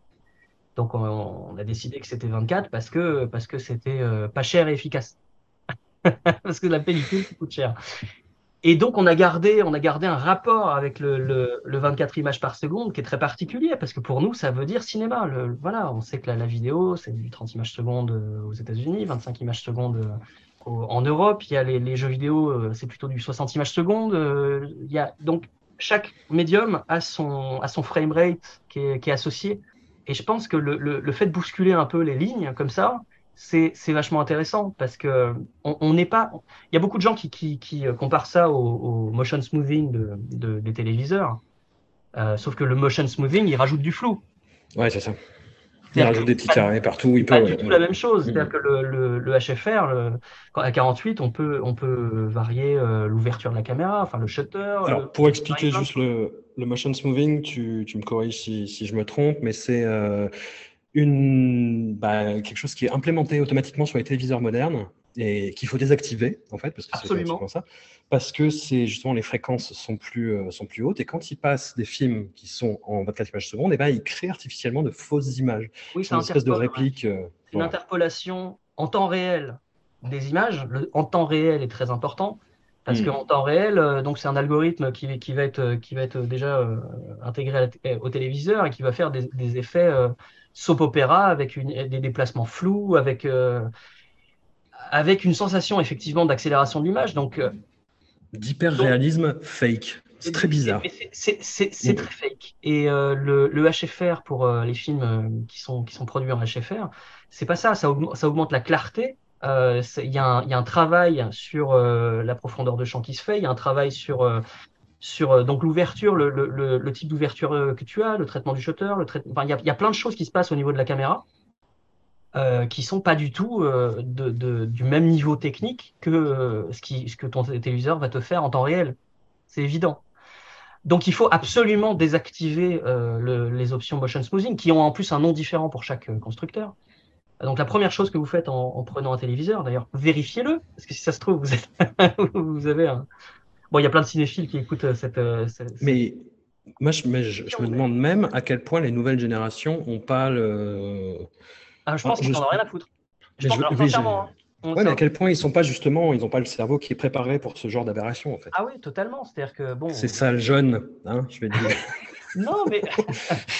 Tu sais, je me Avec pose- leur TikTok et leur Snapchat. Je me pose beaucoup de questions en ce moment hein, sur euh, Ouais. J'essaie de, de pas euh, devenir un vieux con. Tu vois, j'ai même regardé euh, mercredi avec euh, avec mon, mon adolescent. c'est pas pour moi en fait. Tu vois, Ouais. c'est Burton, mais c'est pas pour moi. Et, et je comprends que le public adolescent puisse aimer en fait. Et je trouve ça beaucoup plus intéressant qu'Harry Potter pour le coup, parce que ça a été beaucoup comparé à Harry Potter. Mais c'est pas pour moi. Moi, je vais pas le regarder comme j'ai regardé Édouard Romain d'Argent, tu vois. Mm. Donc oui, le, la, je- la jeune génération aura aucun problème avec le HFR. C'est-à-dire que pour eux, c'est- leur cinéma. Nous, on avait Retour vers le futur, on avait Star Wars, mais eux, ils ont ça. Ils, ont, de la chance, ils ont Avatar qui arrive. Donc, euh, Moi, je me demandais, tu vois, pendant tout le film, en disant, putain, je, me suis dit à la, première heure, faut que j'emmène, euh, faut que j'emmène ma gosse qui a, qui a 6 ans, elle va devenir folle.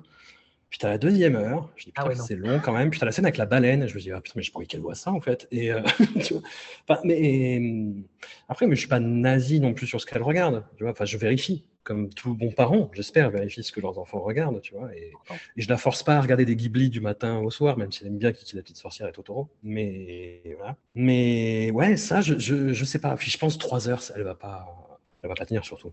Je pense que c'est un film qui, qui commence à se voir euh, à la préadolescence. Ouais. Alors moi j'ai emmené euh, mes enfants de 11 et 14 ans, ils ont adoré. hein. Mm. Et euh, bon, il y a, y a une scène de bras coupés où le, le plus jeune a fait Wow! mais, mais ça va. Mais 6 ans, Ouais. c'est c'est jeune quand même. Ouais. C'est jeune, c'est quand même. Parce que Cameron, Cameron, en fait, ce qui est, ce qui est intéressant, c'est qu'il ne compromise pas, en fait, sur, euh, sur sa violence ou, ou le sérieux de ses enjeux, en fait. Mm. Il, il compromise pas. C'est un film qui est extrêmement populaire, qui, a- qui, qui attire euh, un public très très large, mais euh, qui reste un film de science-fiction hardcore, totalement hardcore, et, euh, et qui est quand même assez dur. Il y a des scènes, il y a des scènes. Bon, tu rajoutes un peu de sang, c'est le dernier des Mohicans quand même. hein. Dire, Jake qui arrive avec sa hache, qui la tourne, qui la plante dans le crâne d'un gars. Euh, ok. Moi, ça me plaît, hein.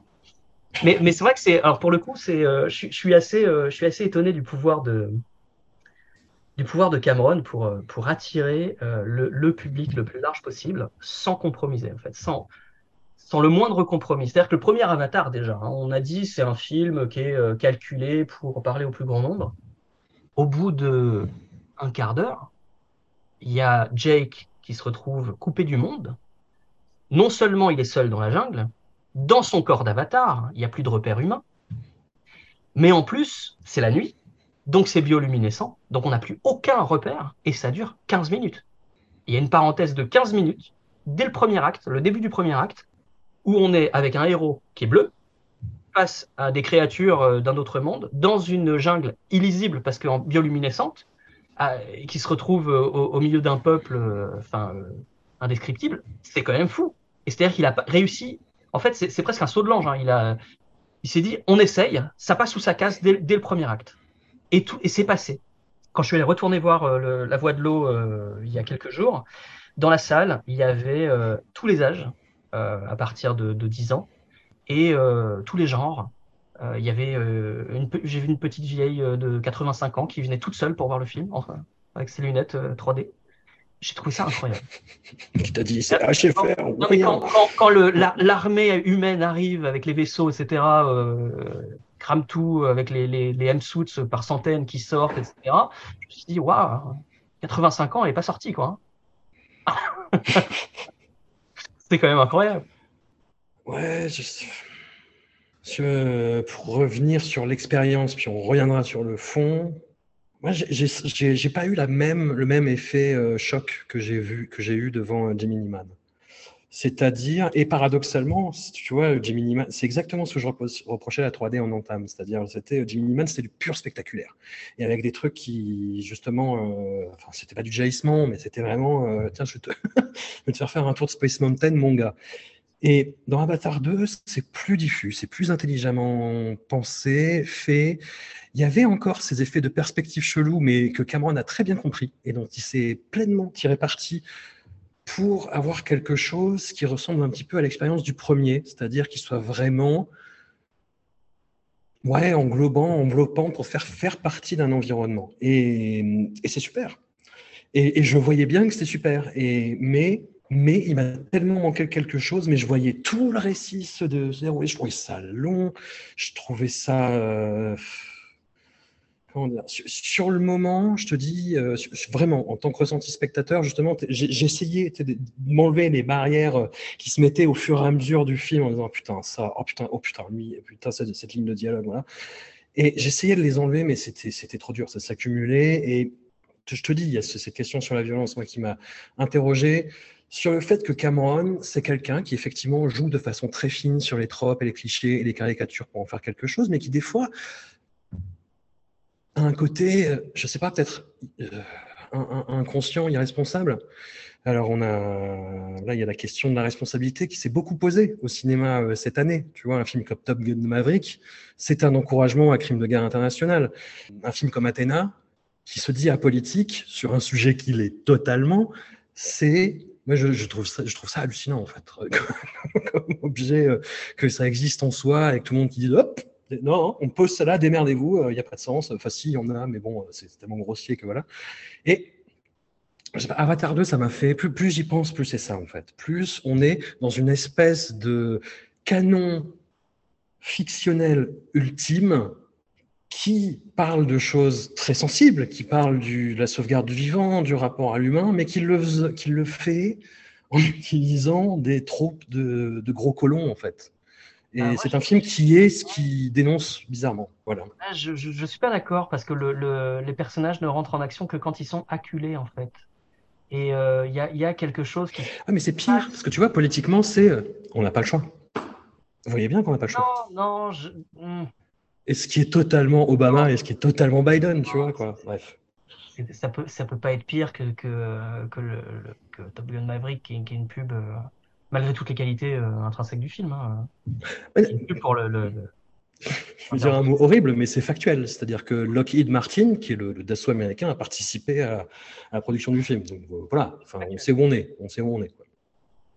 Je, trouve le, discours beaucoup plus complexe et beaucoup plus nuancé de, de- d'Avatar 2, et d'ailleurs beaucoup plus complexe que celui du 1. Oh, J'en ai déjà parlé tout à l'heure. hein. Moi, pour moi, il y, a un, débat en fait au sein même du film et qui n'est pas résolu à la fin. Et j'ai pas vu ça du tout comme un cri de guerre euh, encourageant euh, à prendre les armes. Euh, je pense qu'on on, on pourra en fait avancer vraiment dans le débat. Moi, je, je- je sais, hein, il y, a le- il y a le piège où il dit que c'est un film autonome, on peut pas en parler tout de suite. Évidemment qu'on peut en parler tout de suite. Mais on n'aura pas de réponse définitive tant qu'on n'aura pas vu les suites. Et c'est une question qui va être centrale sur le 3, je pense. Le, le, le rapport à la violence, à la résistance. À, à- Après, bon, il raconte quelque chose qui est, qui est, qui est, qui est quand même émotionnellement assez engageant pour moi. Euh, je pense que le, le, le plus gros point de désaccord qu'on aura, et, et, et je pense Par rapport à la parentalité, tu dis ça? Ouais, je, par rapport à beaucoup de choses. euh, mais juste, a, je pense qu'il y a une heure qui, y a une heure particulière dans le film qui, dure trois heures quand même. L'heure du milieu. euh, je comprends, je comprendrais même qu'elle pose beaucoup de problèmes à beaucoup de spectateurs. Tu parlais d'ennui. Tu parlais de, du fait que, que l'histoire ne, ne t'embarquait pas. Et, euh, et dans, le 1, il, faisait euh, des, choix risqués sur euh, la perte de repères humains, etc. Bah, dans le 2, il fait le choix du temps long, en fait. Pour qu'on s'habitue à cette famille, hein, pour qu'on s'habitue à cet environnement, pour qu'on pour qu'on tombe amoureux, en fait, de cet environnement comme euh, en même temps que les personnages. Et en revoyant le, le film, ça m'a encore plus marqué, c'est-à-dire qu'il fait vraiment une pause, littéralement, pendant une heure. Et ça, Ah, Ça, je l'ai vu, je l'ai vu et je l'ai senti. Et Ah. je comprenais pourquoi il faisait ça. Mais euh, Et alors voilà, justement, c'est ça. C'est que on peut comprendre pourquoi il fait ça et ne pas aimer du tout ou complètement adorer. Et ça, ça. c'est complètement indébattable. C'est-à-dire que moi, je le vois, j'adore le film, mais je vois ce qu'il fait au niveau de la narration. Il freine littéralement sa narration, tout en amenant plein de plein de d'éléments qui, qui servent à la suite. hein. Mais il y a plein de séquences qui auraient pu être racontées dans un autre ordre, euh, et ça aurait fonctionné aussi au niveau de la narration. Il, il utilise le temps long. Euh, je, serais très curieux de savoir ce qu'il a coupé d'ailleurs. Parce que je pense qu'il y a des transitions qui auraient fluidifié la chose comme, euh, la communauté de l'anneau ou, même le- le- les, autres films du Seigneur des Anneaux. Les versions longues sont certes plus longues, mais paraissent plus courtes. Parce qu'il y a plein de petits détails qui font que tu es plus engagé sur certains détails, sur certains personnages, etc. Ou sur cer- certaines interactions. Et je pense que le- le- l'heure du milieu, il doit manquer quand même pas mal de petites choses, notamment sur Neytiri. qui est un personnage que j'adore dans le film, mais je sais très bien que beaucoup de, gens vont se dire, beaucoup de gens vont se dire, elle est effacée, alors qu'elle n'est pas effacée euh, d'un point de vue dramaturgique. Elle s'efface. Elle est dans la frustration totale pendant tout le film, et ça se ressent dans la, dans la manière d'aborder le personnage. Je, je décris pour les auditeurs qui ne le voient pas, mais je, je hausse les épaules comme Poli dans les Sopranos. Je épaules fais, et pour revenir, bah, je te pose la question de la parentalité parce que c'est c'est ce qui sort à chaque fois, moi, quand on me défend euh, Avatar 2, c'est oui, mais en tant que parent, c'est quelque chose qui me touche. Et ce que j'entends tout à fait? Et ce que je peux partager jusqu'à un certain point, que justement, ça rejoint moi un petit peu ce que je qualifierais de facilité scénaristique, mais avoir une potentielle version longue si ce personnage est développé, c'est le. Je j'y vais full spoiler. Hein, le, bon, de toute façon, c'est ce qu'on fait depuis le début. Bah je pense que... Voilà. Arrêtez le, le et maintenant. C'est ça. Jack Sully et Neytiri ont deux garçons adolescents. On, a, on suit surtout le plus jeune, le rebelle, Loak, qui se lie d'amitié avec un Tulkun et qui va désobéir à beaucoup d'impératifs paternels et qui, est, euh, qui a justement tout un parcours avec son père. Et puis, on a l'autre. Euh, j'ai pas fait exprès, mais je n'ai pas retenu son prénom. Euh, et, et c'est assez significatif, je pense. Tu vois, c'est-à-dire que c'est un personnage qui est présenté comme obéissant, qui fait exactement tout ce qu'on lui dit, et du coup, pour le récompenser de ses efforts, James Cameron le sacrifie à la fin.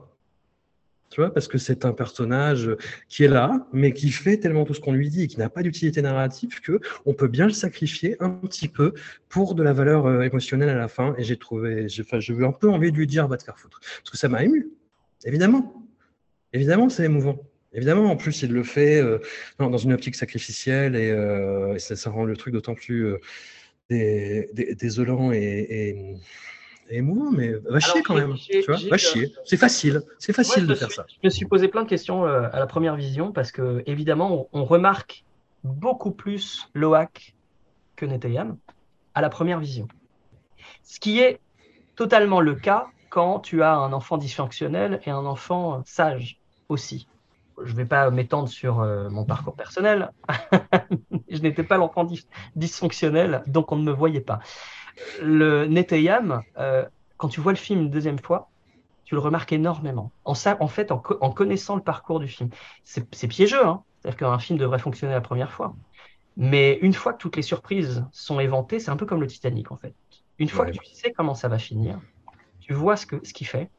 Et Neteyam, tu le remarques énormément la deuxième fois que tu vois le film. Et il est, il est extrêmement central dans le film.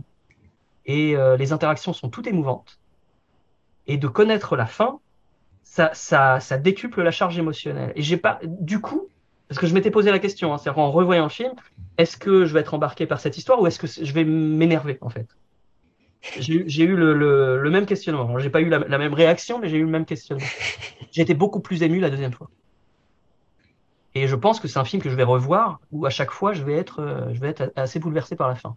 Donc oui, le rapport à la parentalité, mais aussi le rapport euh, à la fraternité, euh, à la famille, aux, responsabilités de chacun, etc. Il y a beaucoup, beaucoup de choses qui se, qui se passent et, euh, surtout au questionnement de, quelle est ma place là-dedans. Hein. Je parlais d'Hugo Cabret au début, hein, c'est pas, pas, pour rien, ou Pinocchio de, de, de Del Toro. Hein. C'est des questionnements qui me, qui me hantent depuis que je suis gamin. Et euh, je pense que Cameron propose, enfin, propose quelque chose qui est euh, extrêmement émouvant à mon sens, extrêmement intéressant, tout comme Del Toro, tout comme Scorsese, à des niveaux différents en fait et, enfin, c'est marrant de voir comment des, cinéastes aussi euh, incarnés et aussi euh, aptes à, mettre leur personnalité dans leur film euh, abordent la même thématique, hein, parce que c'est la même thématique. C'est à quoi je sers dans ce, grand réseau du monde, en fait.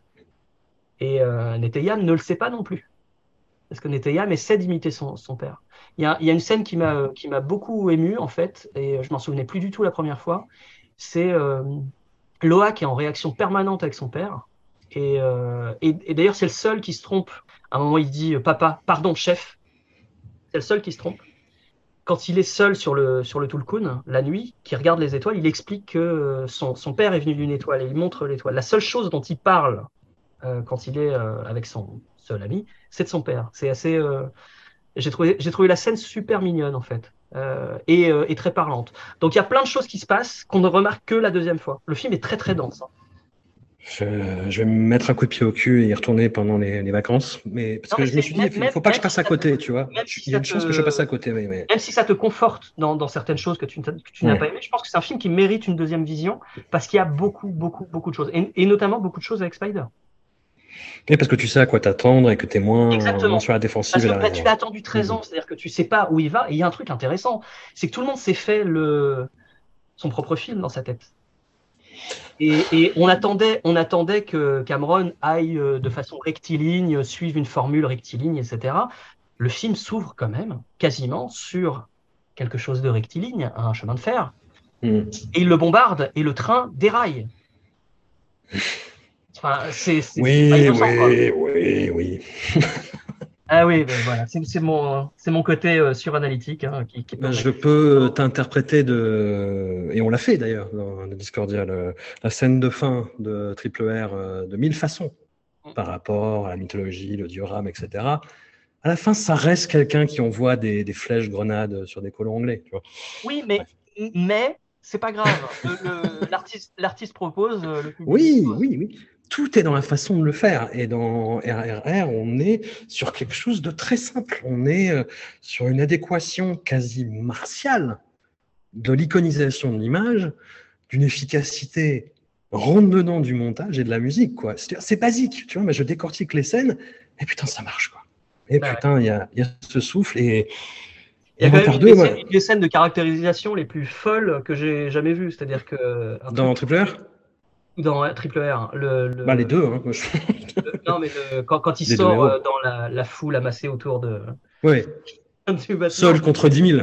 interminable, mais ce côté interminable et ce côté résilient, genre euh, la force brute ultime qui arrive finalement à son but, mais c'est pas possible quoi. Avec des acteurs anglais derrière qui jouent super mal, mais qui sont tellement mal. drôles. Avec le mec qui regarde et qui fait Oh my god. Mais moi, ça me fait rire. Mais ça me fait rire et c'est pas grave. C'est-à-dire que je vois le truc, mais c'est pas grave, tu vois. quoi. Il est complètement ouf ce film. Il n'y a pas de rasta blanc, au moins. Mauvaise foi. Donc mauvaise foi. voilà, ouais, peut- peut-être qu'il faut qu'il faut le, le revoir. euh, je, je, je plaide Je pas suis pour l'argent à Cameron. Hein, je- de toute façon, je pense qu'il n'a pas besoin de nous, mais euh, mais euh, le il faut il faut euh, il- le, le, le script est trop dense. Euh, J'ai j'ai lu des trucs genre c'est simple, c'est simpliste, etc. Euh, c'est très très dense. C'est vraiment très dense. Deux derniers points qui m'ont un peu, un peu gêné, mais euh, on est là pour parler et je vais pas euh, décréter unilatéralement que c'est nul. Mais j'étais beaucoup moins frappé par les, les navis et en étant plus habitué, je pense aussi à la performance capture et à des performances complètement dingues avec ce- cet outil-là. Là, ça m'a moins, moins frappé, d'autant plus avec ce réalisme que crée le, le HFR. J'ai trouvé Sam Worthington pas, pas ouf, notamment Au niveau de la performance ou au niveau du au rendu niveau de la performance. Au Parce que tu vois que. Stephen Lang fait quelque chose d'assez dingue. Tu vois que Sigourney Weaver fait quelque chose d'assez fou aussi. Sigourney Weaver, c'est euh, saisissant. C'est-à-dire que c'est Voilà. ce qu'ils ont essayé de faire avec le Pôle Express, avec Tom Hanks qui joue des gamins. Là, c'est la première fois qu'on réussit à faire un miracle comme ça. Sigourney Weaver, alors j'ai vu des, des scènes de making-of, c'est vraiment elle. hein. Ouais, non, mais C'est totalement dingue. Et c'est et c'est, euh, mon personnage préféré du film. Hmm. Sam Worthington, je l'ai trouvé très bien. Je, je sais pas, mais en fait, c'est.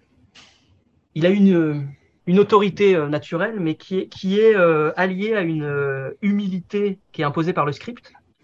Je parlais de vexation, hein, le... c'est que des personnages vexés, hein. c'est que des civilisations vexées. C'est euh, c'est c'est un thème qui est quand même central parce que parce que c'est ce qui mène nos guerres euh, aujourd'hui, hein, ou, ou nos, nos politiciens les plus délirants. Enfin, on en parle. c'est un thème qui est finalement assez peu abordé euh, au cinéma. Hmm. Je sais pas, à, à ce niveau-là, c'est- où tous les personnages le sont.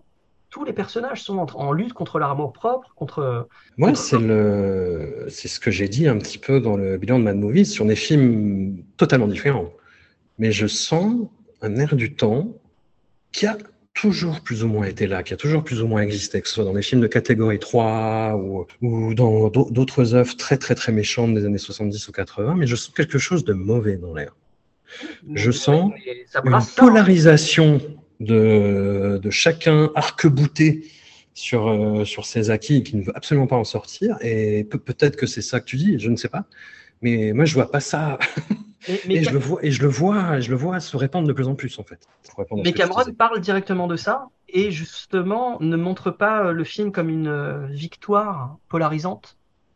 Mm. euh, La, la fin du film. Au contraire, il, il essaie, je pense qu'il annonce avec le renversement du bateau un renversement narratif par la suite. Il y a quelque chose qui, qui, qui, qui se passe au niveau de justement de la, pola- la polarisation. Pour revenir à Worthington, je l'ai trouvé très bien dans le film. Et j'ai trouvé surtout que le- la performance capture permettait d'aborder la, la- le jeu des acteurs différemment. Euh, J'en ai aussi euh, parlé dans, dans le- dans le bilan de Mad Movies. Mais un acteur sait généralement quel est son bon profil. Et la, la performance capture enlève l'artifice. Même si on se retrouve avec des personnages synthétiques, ils sonnent plus vrais que beaucoup d'acteurs qui sont euh, dans des films en prise de vue réelle parce qu'ils sont débarrassés de leur artifice et de leur euh, conscience de soi. C'est-à-dire qu'ils vont pas se mettre dans des positions euh, valorisantes exprès. Il y, a, cette engueulade entre et, euh, et euh, Jake. À un moment, il dit je protéger ma famille, je peux le faire. Il baisse la tête à la limite du, du, du, moment où on ne voit plus ses yeux. Ça ne se fait pas dans de la dans de la prise de vue réelle, ce, ce, ce qu'on voit jamais ce, ce, genre de mouvement. Il y a plein de mmh. mouvements comme ça dans le film qu'on voit pas parce que on est libéré de la caméra. La caméra, c'est Cameron qui, qui qui la cadre avec son équipe a posteriori. Donc il y a, y a une, je trouve, une finesse d'interprétation dans le film qui est parlante et qui, qui surtout aide à, à, développer des personnages qui sont condamnés comme euh, sous-développés, genre euh, Neytiri. Pour moi, en, surtout en revoyant le film, tu vois absolument tous les gestes, tous les, toutes les attitudes, tout, tout ce que fait Neytiri dans le film, elle est dé développée uniquement par l'image, quasiment uniquement mmh. par l'image. Et euh, il se passe énormément de choses autour de Neytiri, ça, ça, ça, passe essentiellement par la performance. Et le, la technique de la performance capture aide ça, vraiment.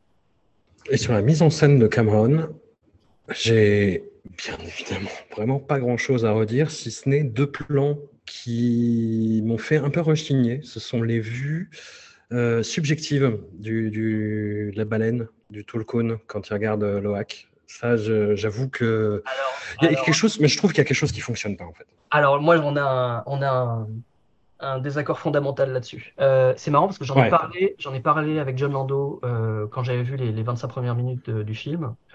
Il y avait cet extrait et c'est le, le, le, premier plan où je me suis dit, ok, ça va être mortel.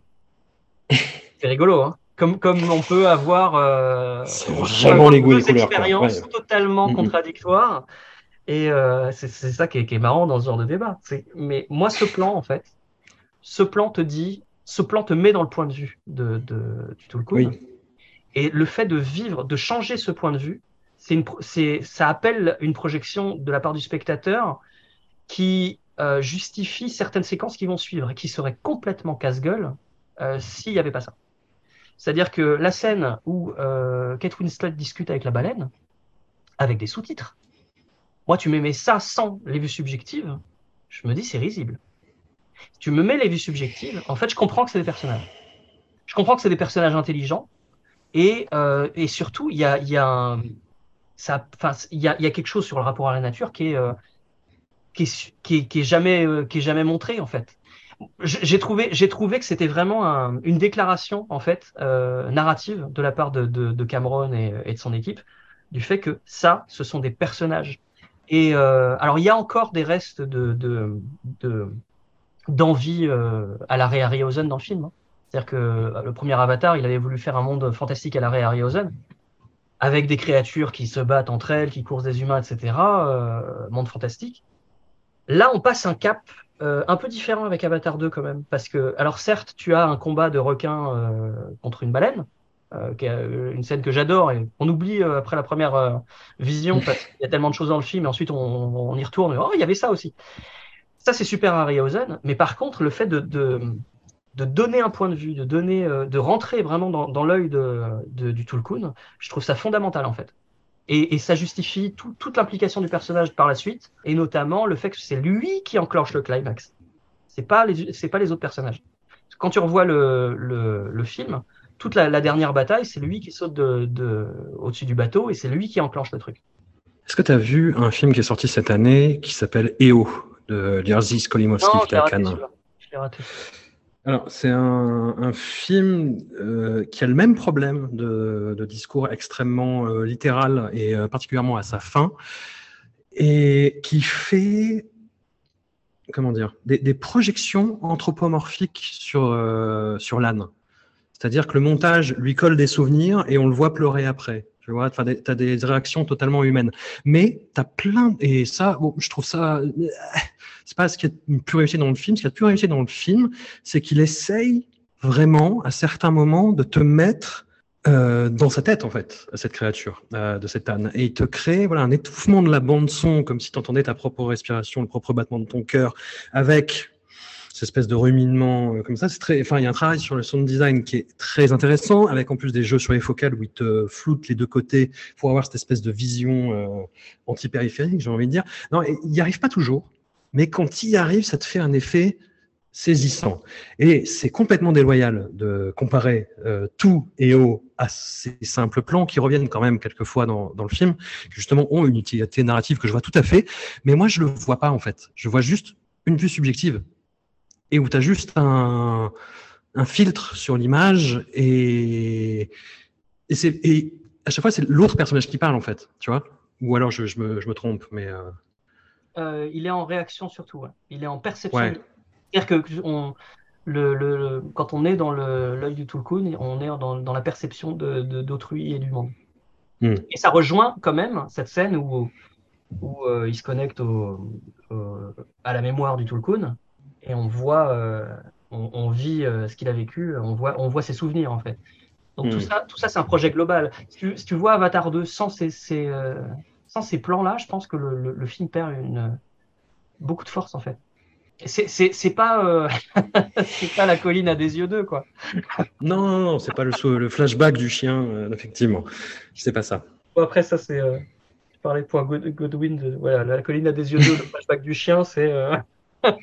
C'est un point Godwin en soi. c'est le point fait. Godwin de l'anthropomorphisme cinématographique. c'est atroce. Bah, pour reprendre le camarade, la, la formule de notre camarade Laurent Duroche, c'est un film qui veut te faire aimer le vivant désespérément qu'avec du virtuel. Et ça, c'est très intéressant. Mais, voilà, voilà, notre intention est super et techniquement, c'est super, mais je ne rentre jamais dedans. Je ne rentre jamais dedans. Pour euh, toutes les raisons que j'ai expliquées. Et... Mais je vais essayer d'aller le revoir et peut-être, Mais je pense que c'est un film qui va, qui, qui va grandir au fil, au fil des années et qui, qui va peut-être euh, polariser euh, plus ou moins, on ne sait pas. On verra. Je pense que c'est un film majeur de toute façon qui, qui marquera son époque euh, pour plein de raisons différentes.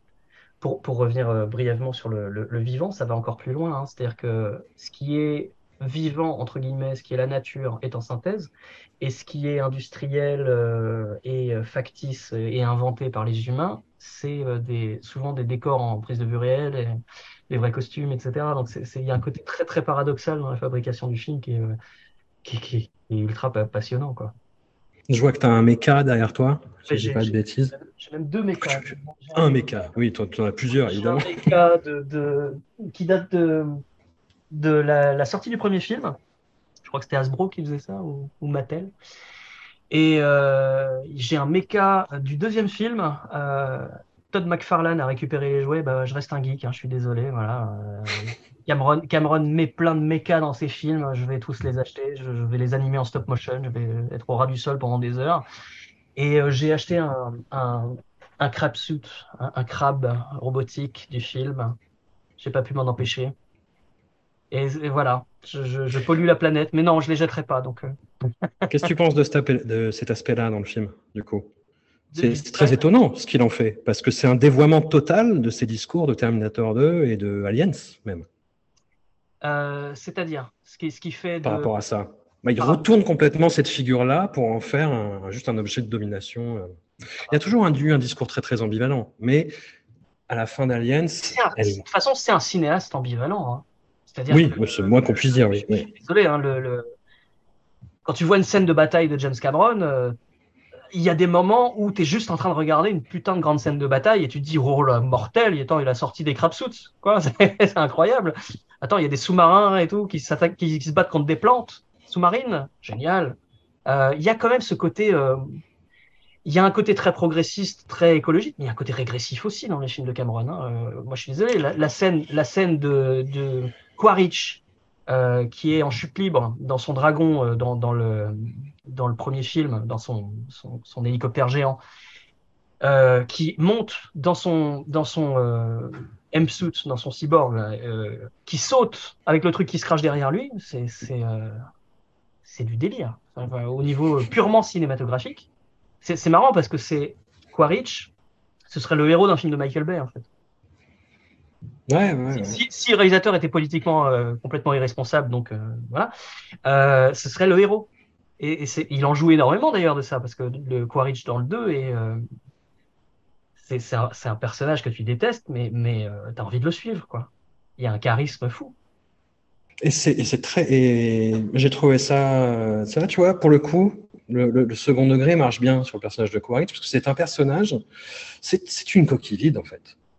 Et qui est reproduit uniquement à partir de vieux stéréotypes.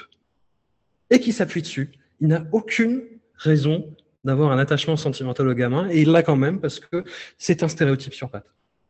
Ouais. Et, c'est très intéressant. Mais Ouais, et je trouve. il, il pourrait se libérer de ses chaînes d'ailleurs. Enfin, il le fait, il le fait un peu, il l'annonce un peu en, en brisant le- son propre crâne. Enfin, le crâne, de Hmm. son- Ça, c'est super. C'est génial. Cette scène est Ça, géniale. c'est super. Et il y a un côté, euh, il y a un côté Retour vers le futur 2 aussi, à la manière dont, dont Cameron revisite les, les, les scènes majeures du 1, mais euh, sous un autre point de vue, en renversant. C'est ça. C'est ce que j'essaie de te poser comme question maladroitement, en fait, du coup. Ouais, ouais. Et- bah ouais, mais je trouve ça, je trouve ça, je trouve ça super. Et en plus, non seulement il, il essaie de reproduire, enfin, il, il réagit euh, euh, au parcours du Quaritch original, mais il réagit aussi au parcours de, de sa némésis, de, de Jack, Jack Sully, et il reproduit presque le monomythe de Jack Sully dans le film. C'est-à-dire qu'il va chercher les euh, il y, a, plein de choses qui se passent. Et, Cameron filme les scènes exactement de la même façon. La seule différence étant la réaction de, Quaritch à l'intérieur. Genre le, coup de poing dans la gueule de l'Ikran, etc. Il y a un côté très drôle dans, ces scènes-là, mais, pas seulement en fait. C'est vraiment le, jeu de miroir est super. Et il a, il a toujours fait ça. Enfin, dans Terminator 2, il refait plein de scènes de Terminator 1, euh, mais en twistant quelque chose. Pour finir, je pense que c'est le film que j'aurais aimé voir, mais je ne le savais pas. Je ne le savais pas, mais c'est le film que j'aurais aimé voir. Et je dis ça, et en même temps, je réalise que ça aurait voulu dire plus de Rasta Blanc, deux fois plus de Rasta Blanc. C'est peut-être la bascule que tu anticipes sur le prochain épisode, effectivement. Ce serait, ce serait passionnant. Ah, Peut-être, ouais, ouais, on, va voir. Mais je pense que. Alors, il a, il a dit en interview, euh, donc il a expliqué le, le, le 3, ce qu'il voulait faire en, inversant un peu le, le- les, les poncifs euh, mauvais, navi gentil. Enfin, en, en essayant de, de nuancer tout ça. Et euh, apparemment, dans le 4, euh, on croit qu'on sait où ça va, mais pas du tout, et ça devient complètement fou. Donc, si ça devient complètement fou, et ça, c'est pas fou, je sais pas ce qu'il faut. hein. Je, je, parce que le- j'ai- timé, le- j'ai timé le climax quand même, là, la deuxième fois que je suis allé le voir. 50 minutes. Dans lequel, oui, non, mais parce qu'il y a trois climax, en fait. Il y a pas... Ah, en fait, à partir du moment où euh, euh, Loak trouve euh, Payakan, le, le Tulkun, euh, avec la, la sonde, Mhm. avec le, le, le truc qui est planté, c'est lancé, parce que euh, ensuite il y, a le, il y a le bateau qui arrive. Et à partir du moment où, le bateau arrive, c'est la mécanique du climax qui est lancée. Et ça, ça dure, ce bloc-là dure 50 minutes. Et je parle pas des épilogues. Ouais. Et la manière dont c'est con- conceptualisé, c'est euh, incroyable. Le, le naufrage, la manière dont, dont- dont est conceptualisé le naufrage, c'est-à-dire qu'ils ont carrément, littéralement fabriqué tout le bateau à l'intérieur. Ils ont, ils ont fait les plans de tout le bateau pour qu'on pour qu'on le suive dans, dans toutes les coursives, euh, les trois groupes de personnages mis en parallèle. Euh, moi, il y a un plan qui me, qui me fait halluciner, c'est quand euh, le, le, le, le bateau est en train de se retourner et on est avec Neytiri et, et, Et elle monte sur les tables. et en Ouais. fait, l'eau, l'eau tourne et ensuite l'eau repart parce qu'on Ouais. sent en fait que ça se retourne à ce moment-là. Et euh, tout, tout le côté physique est absolument parfait dans la séquence. Et euh, on sait à chaque fois où on est, on a, on a le- l'instinct de savoir où on est.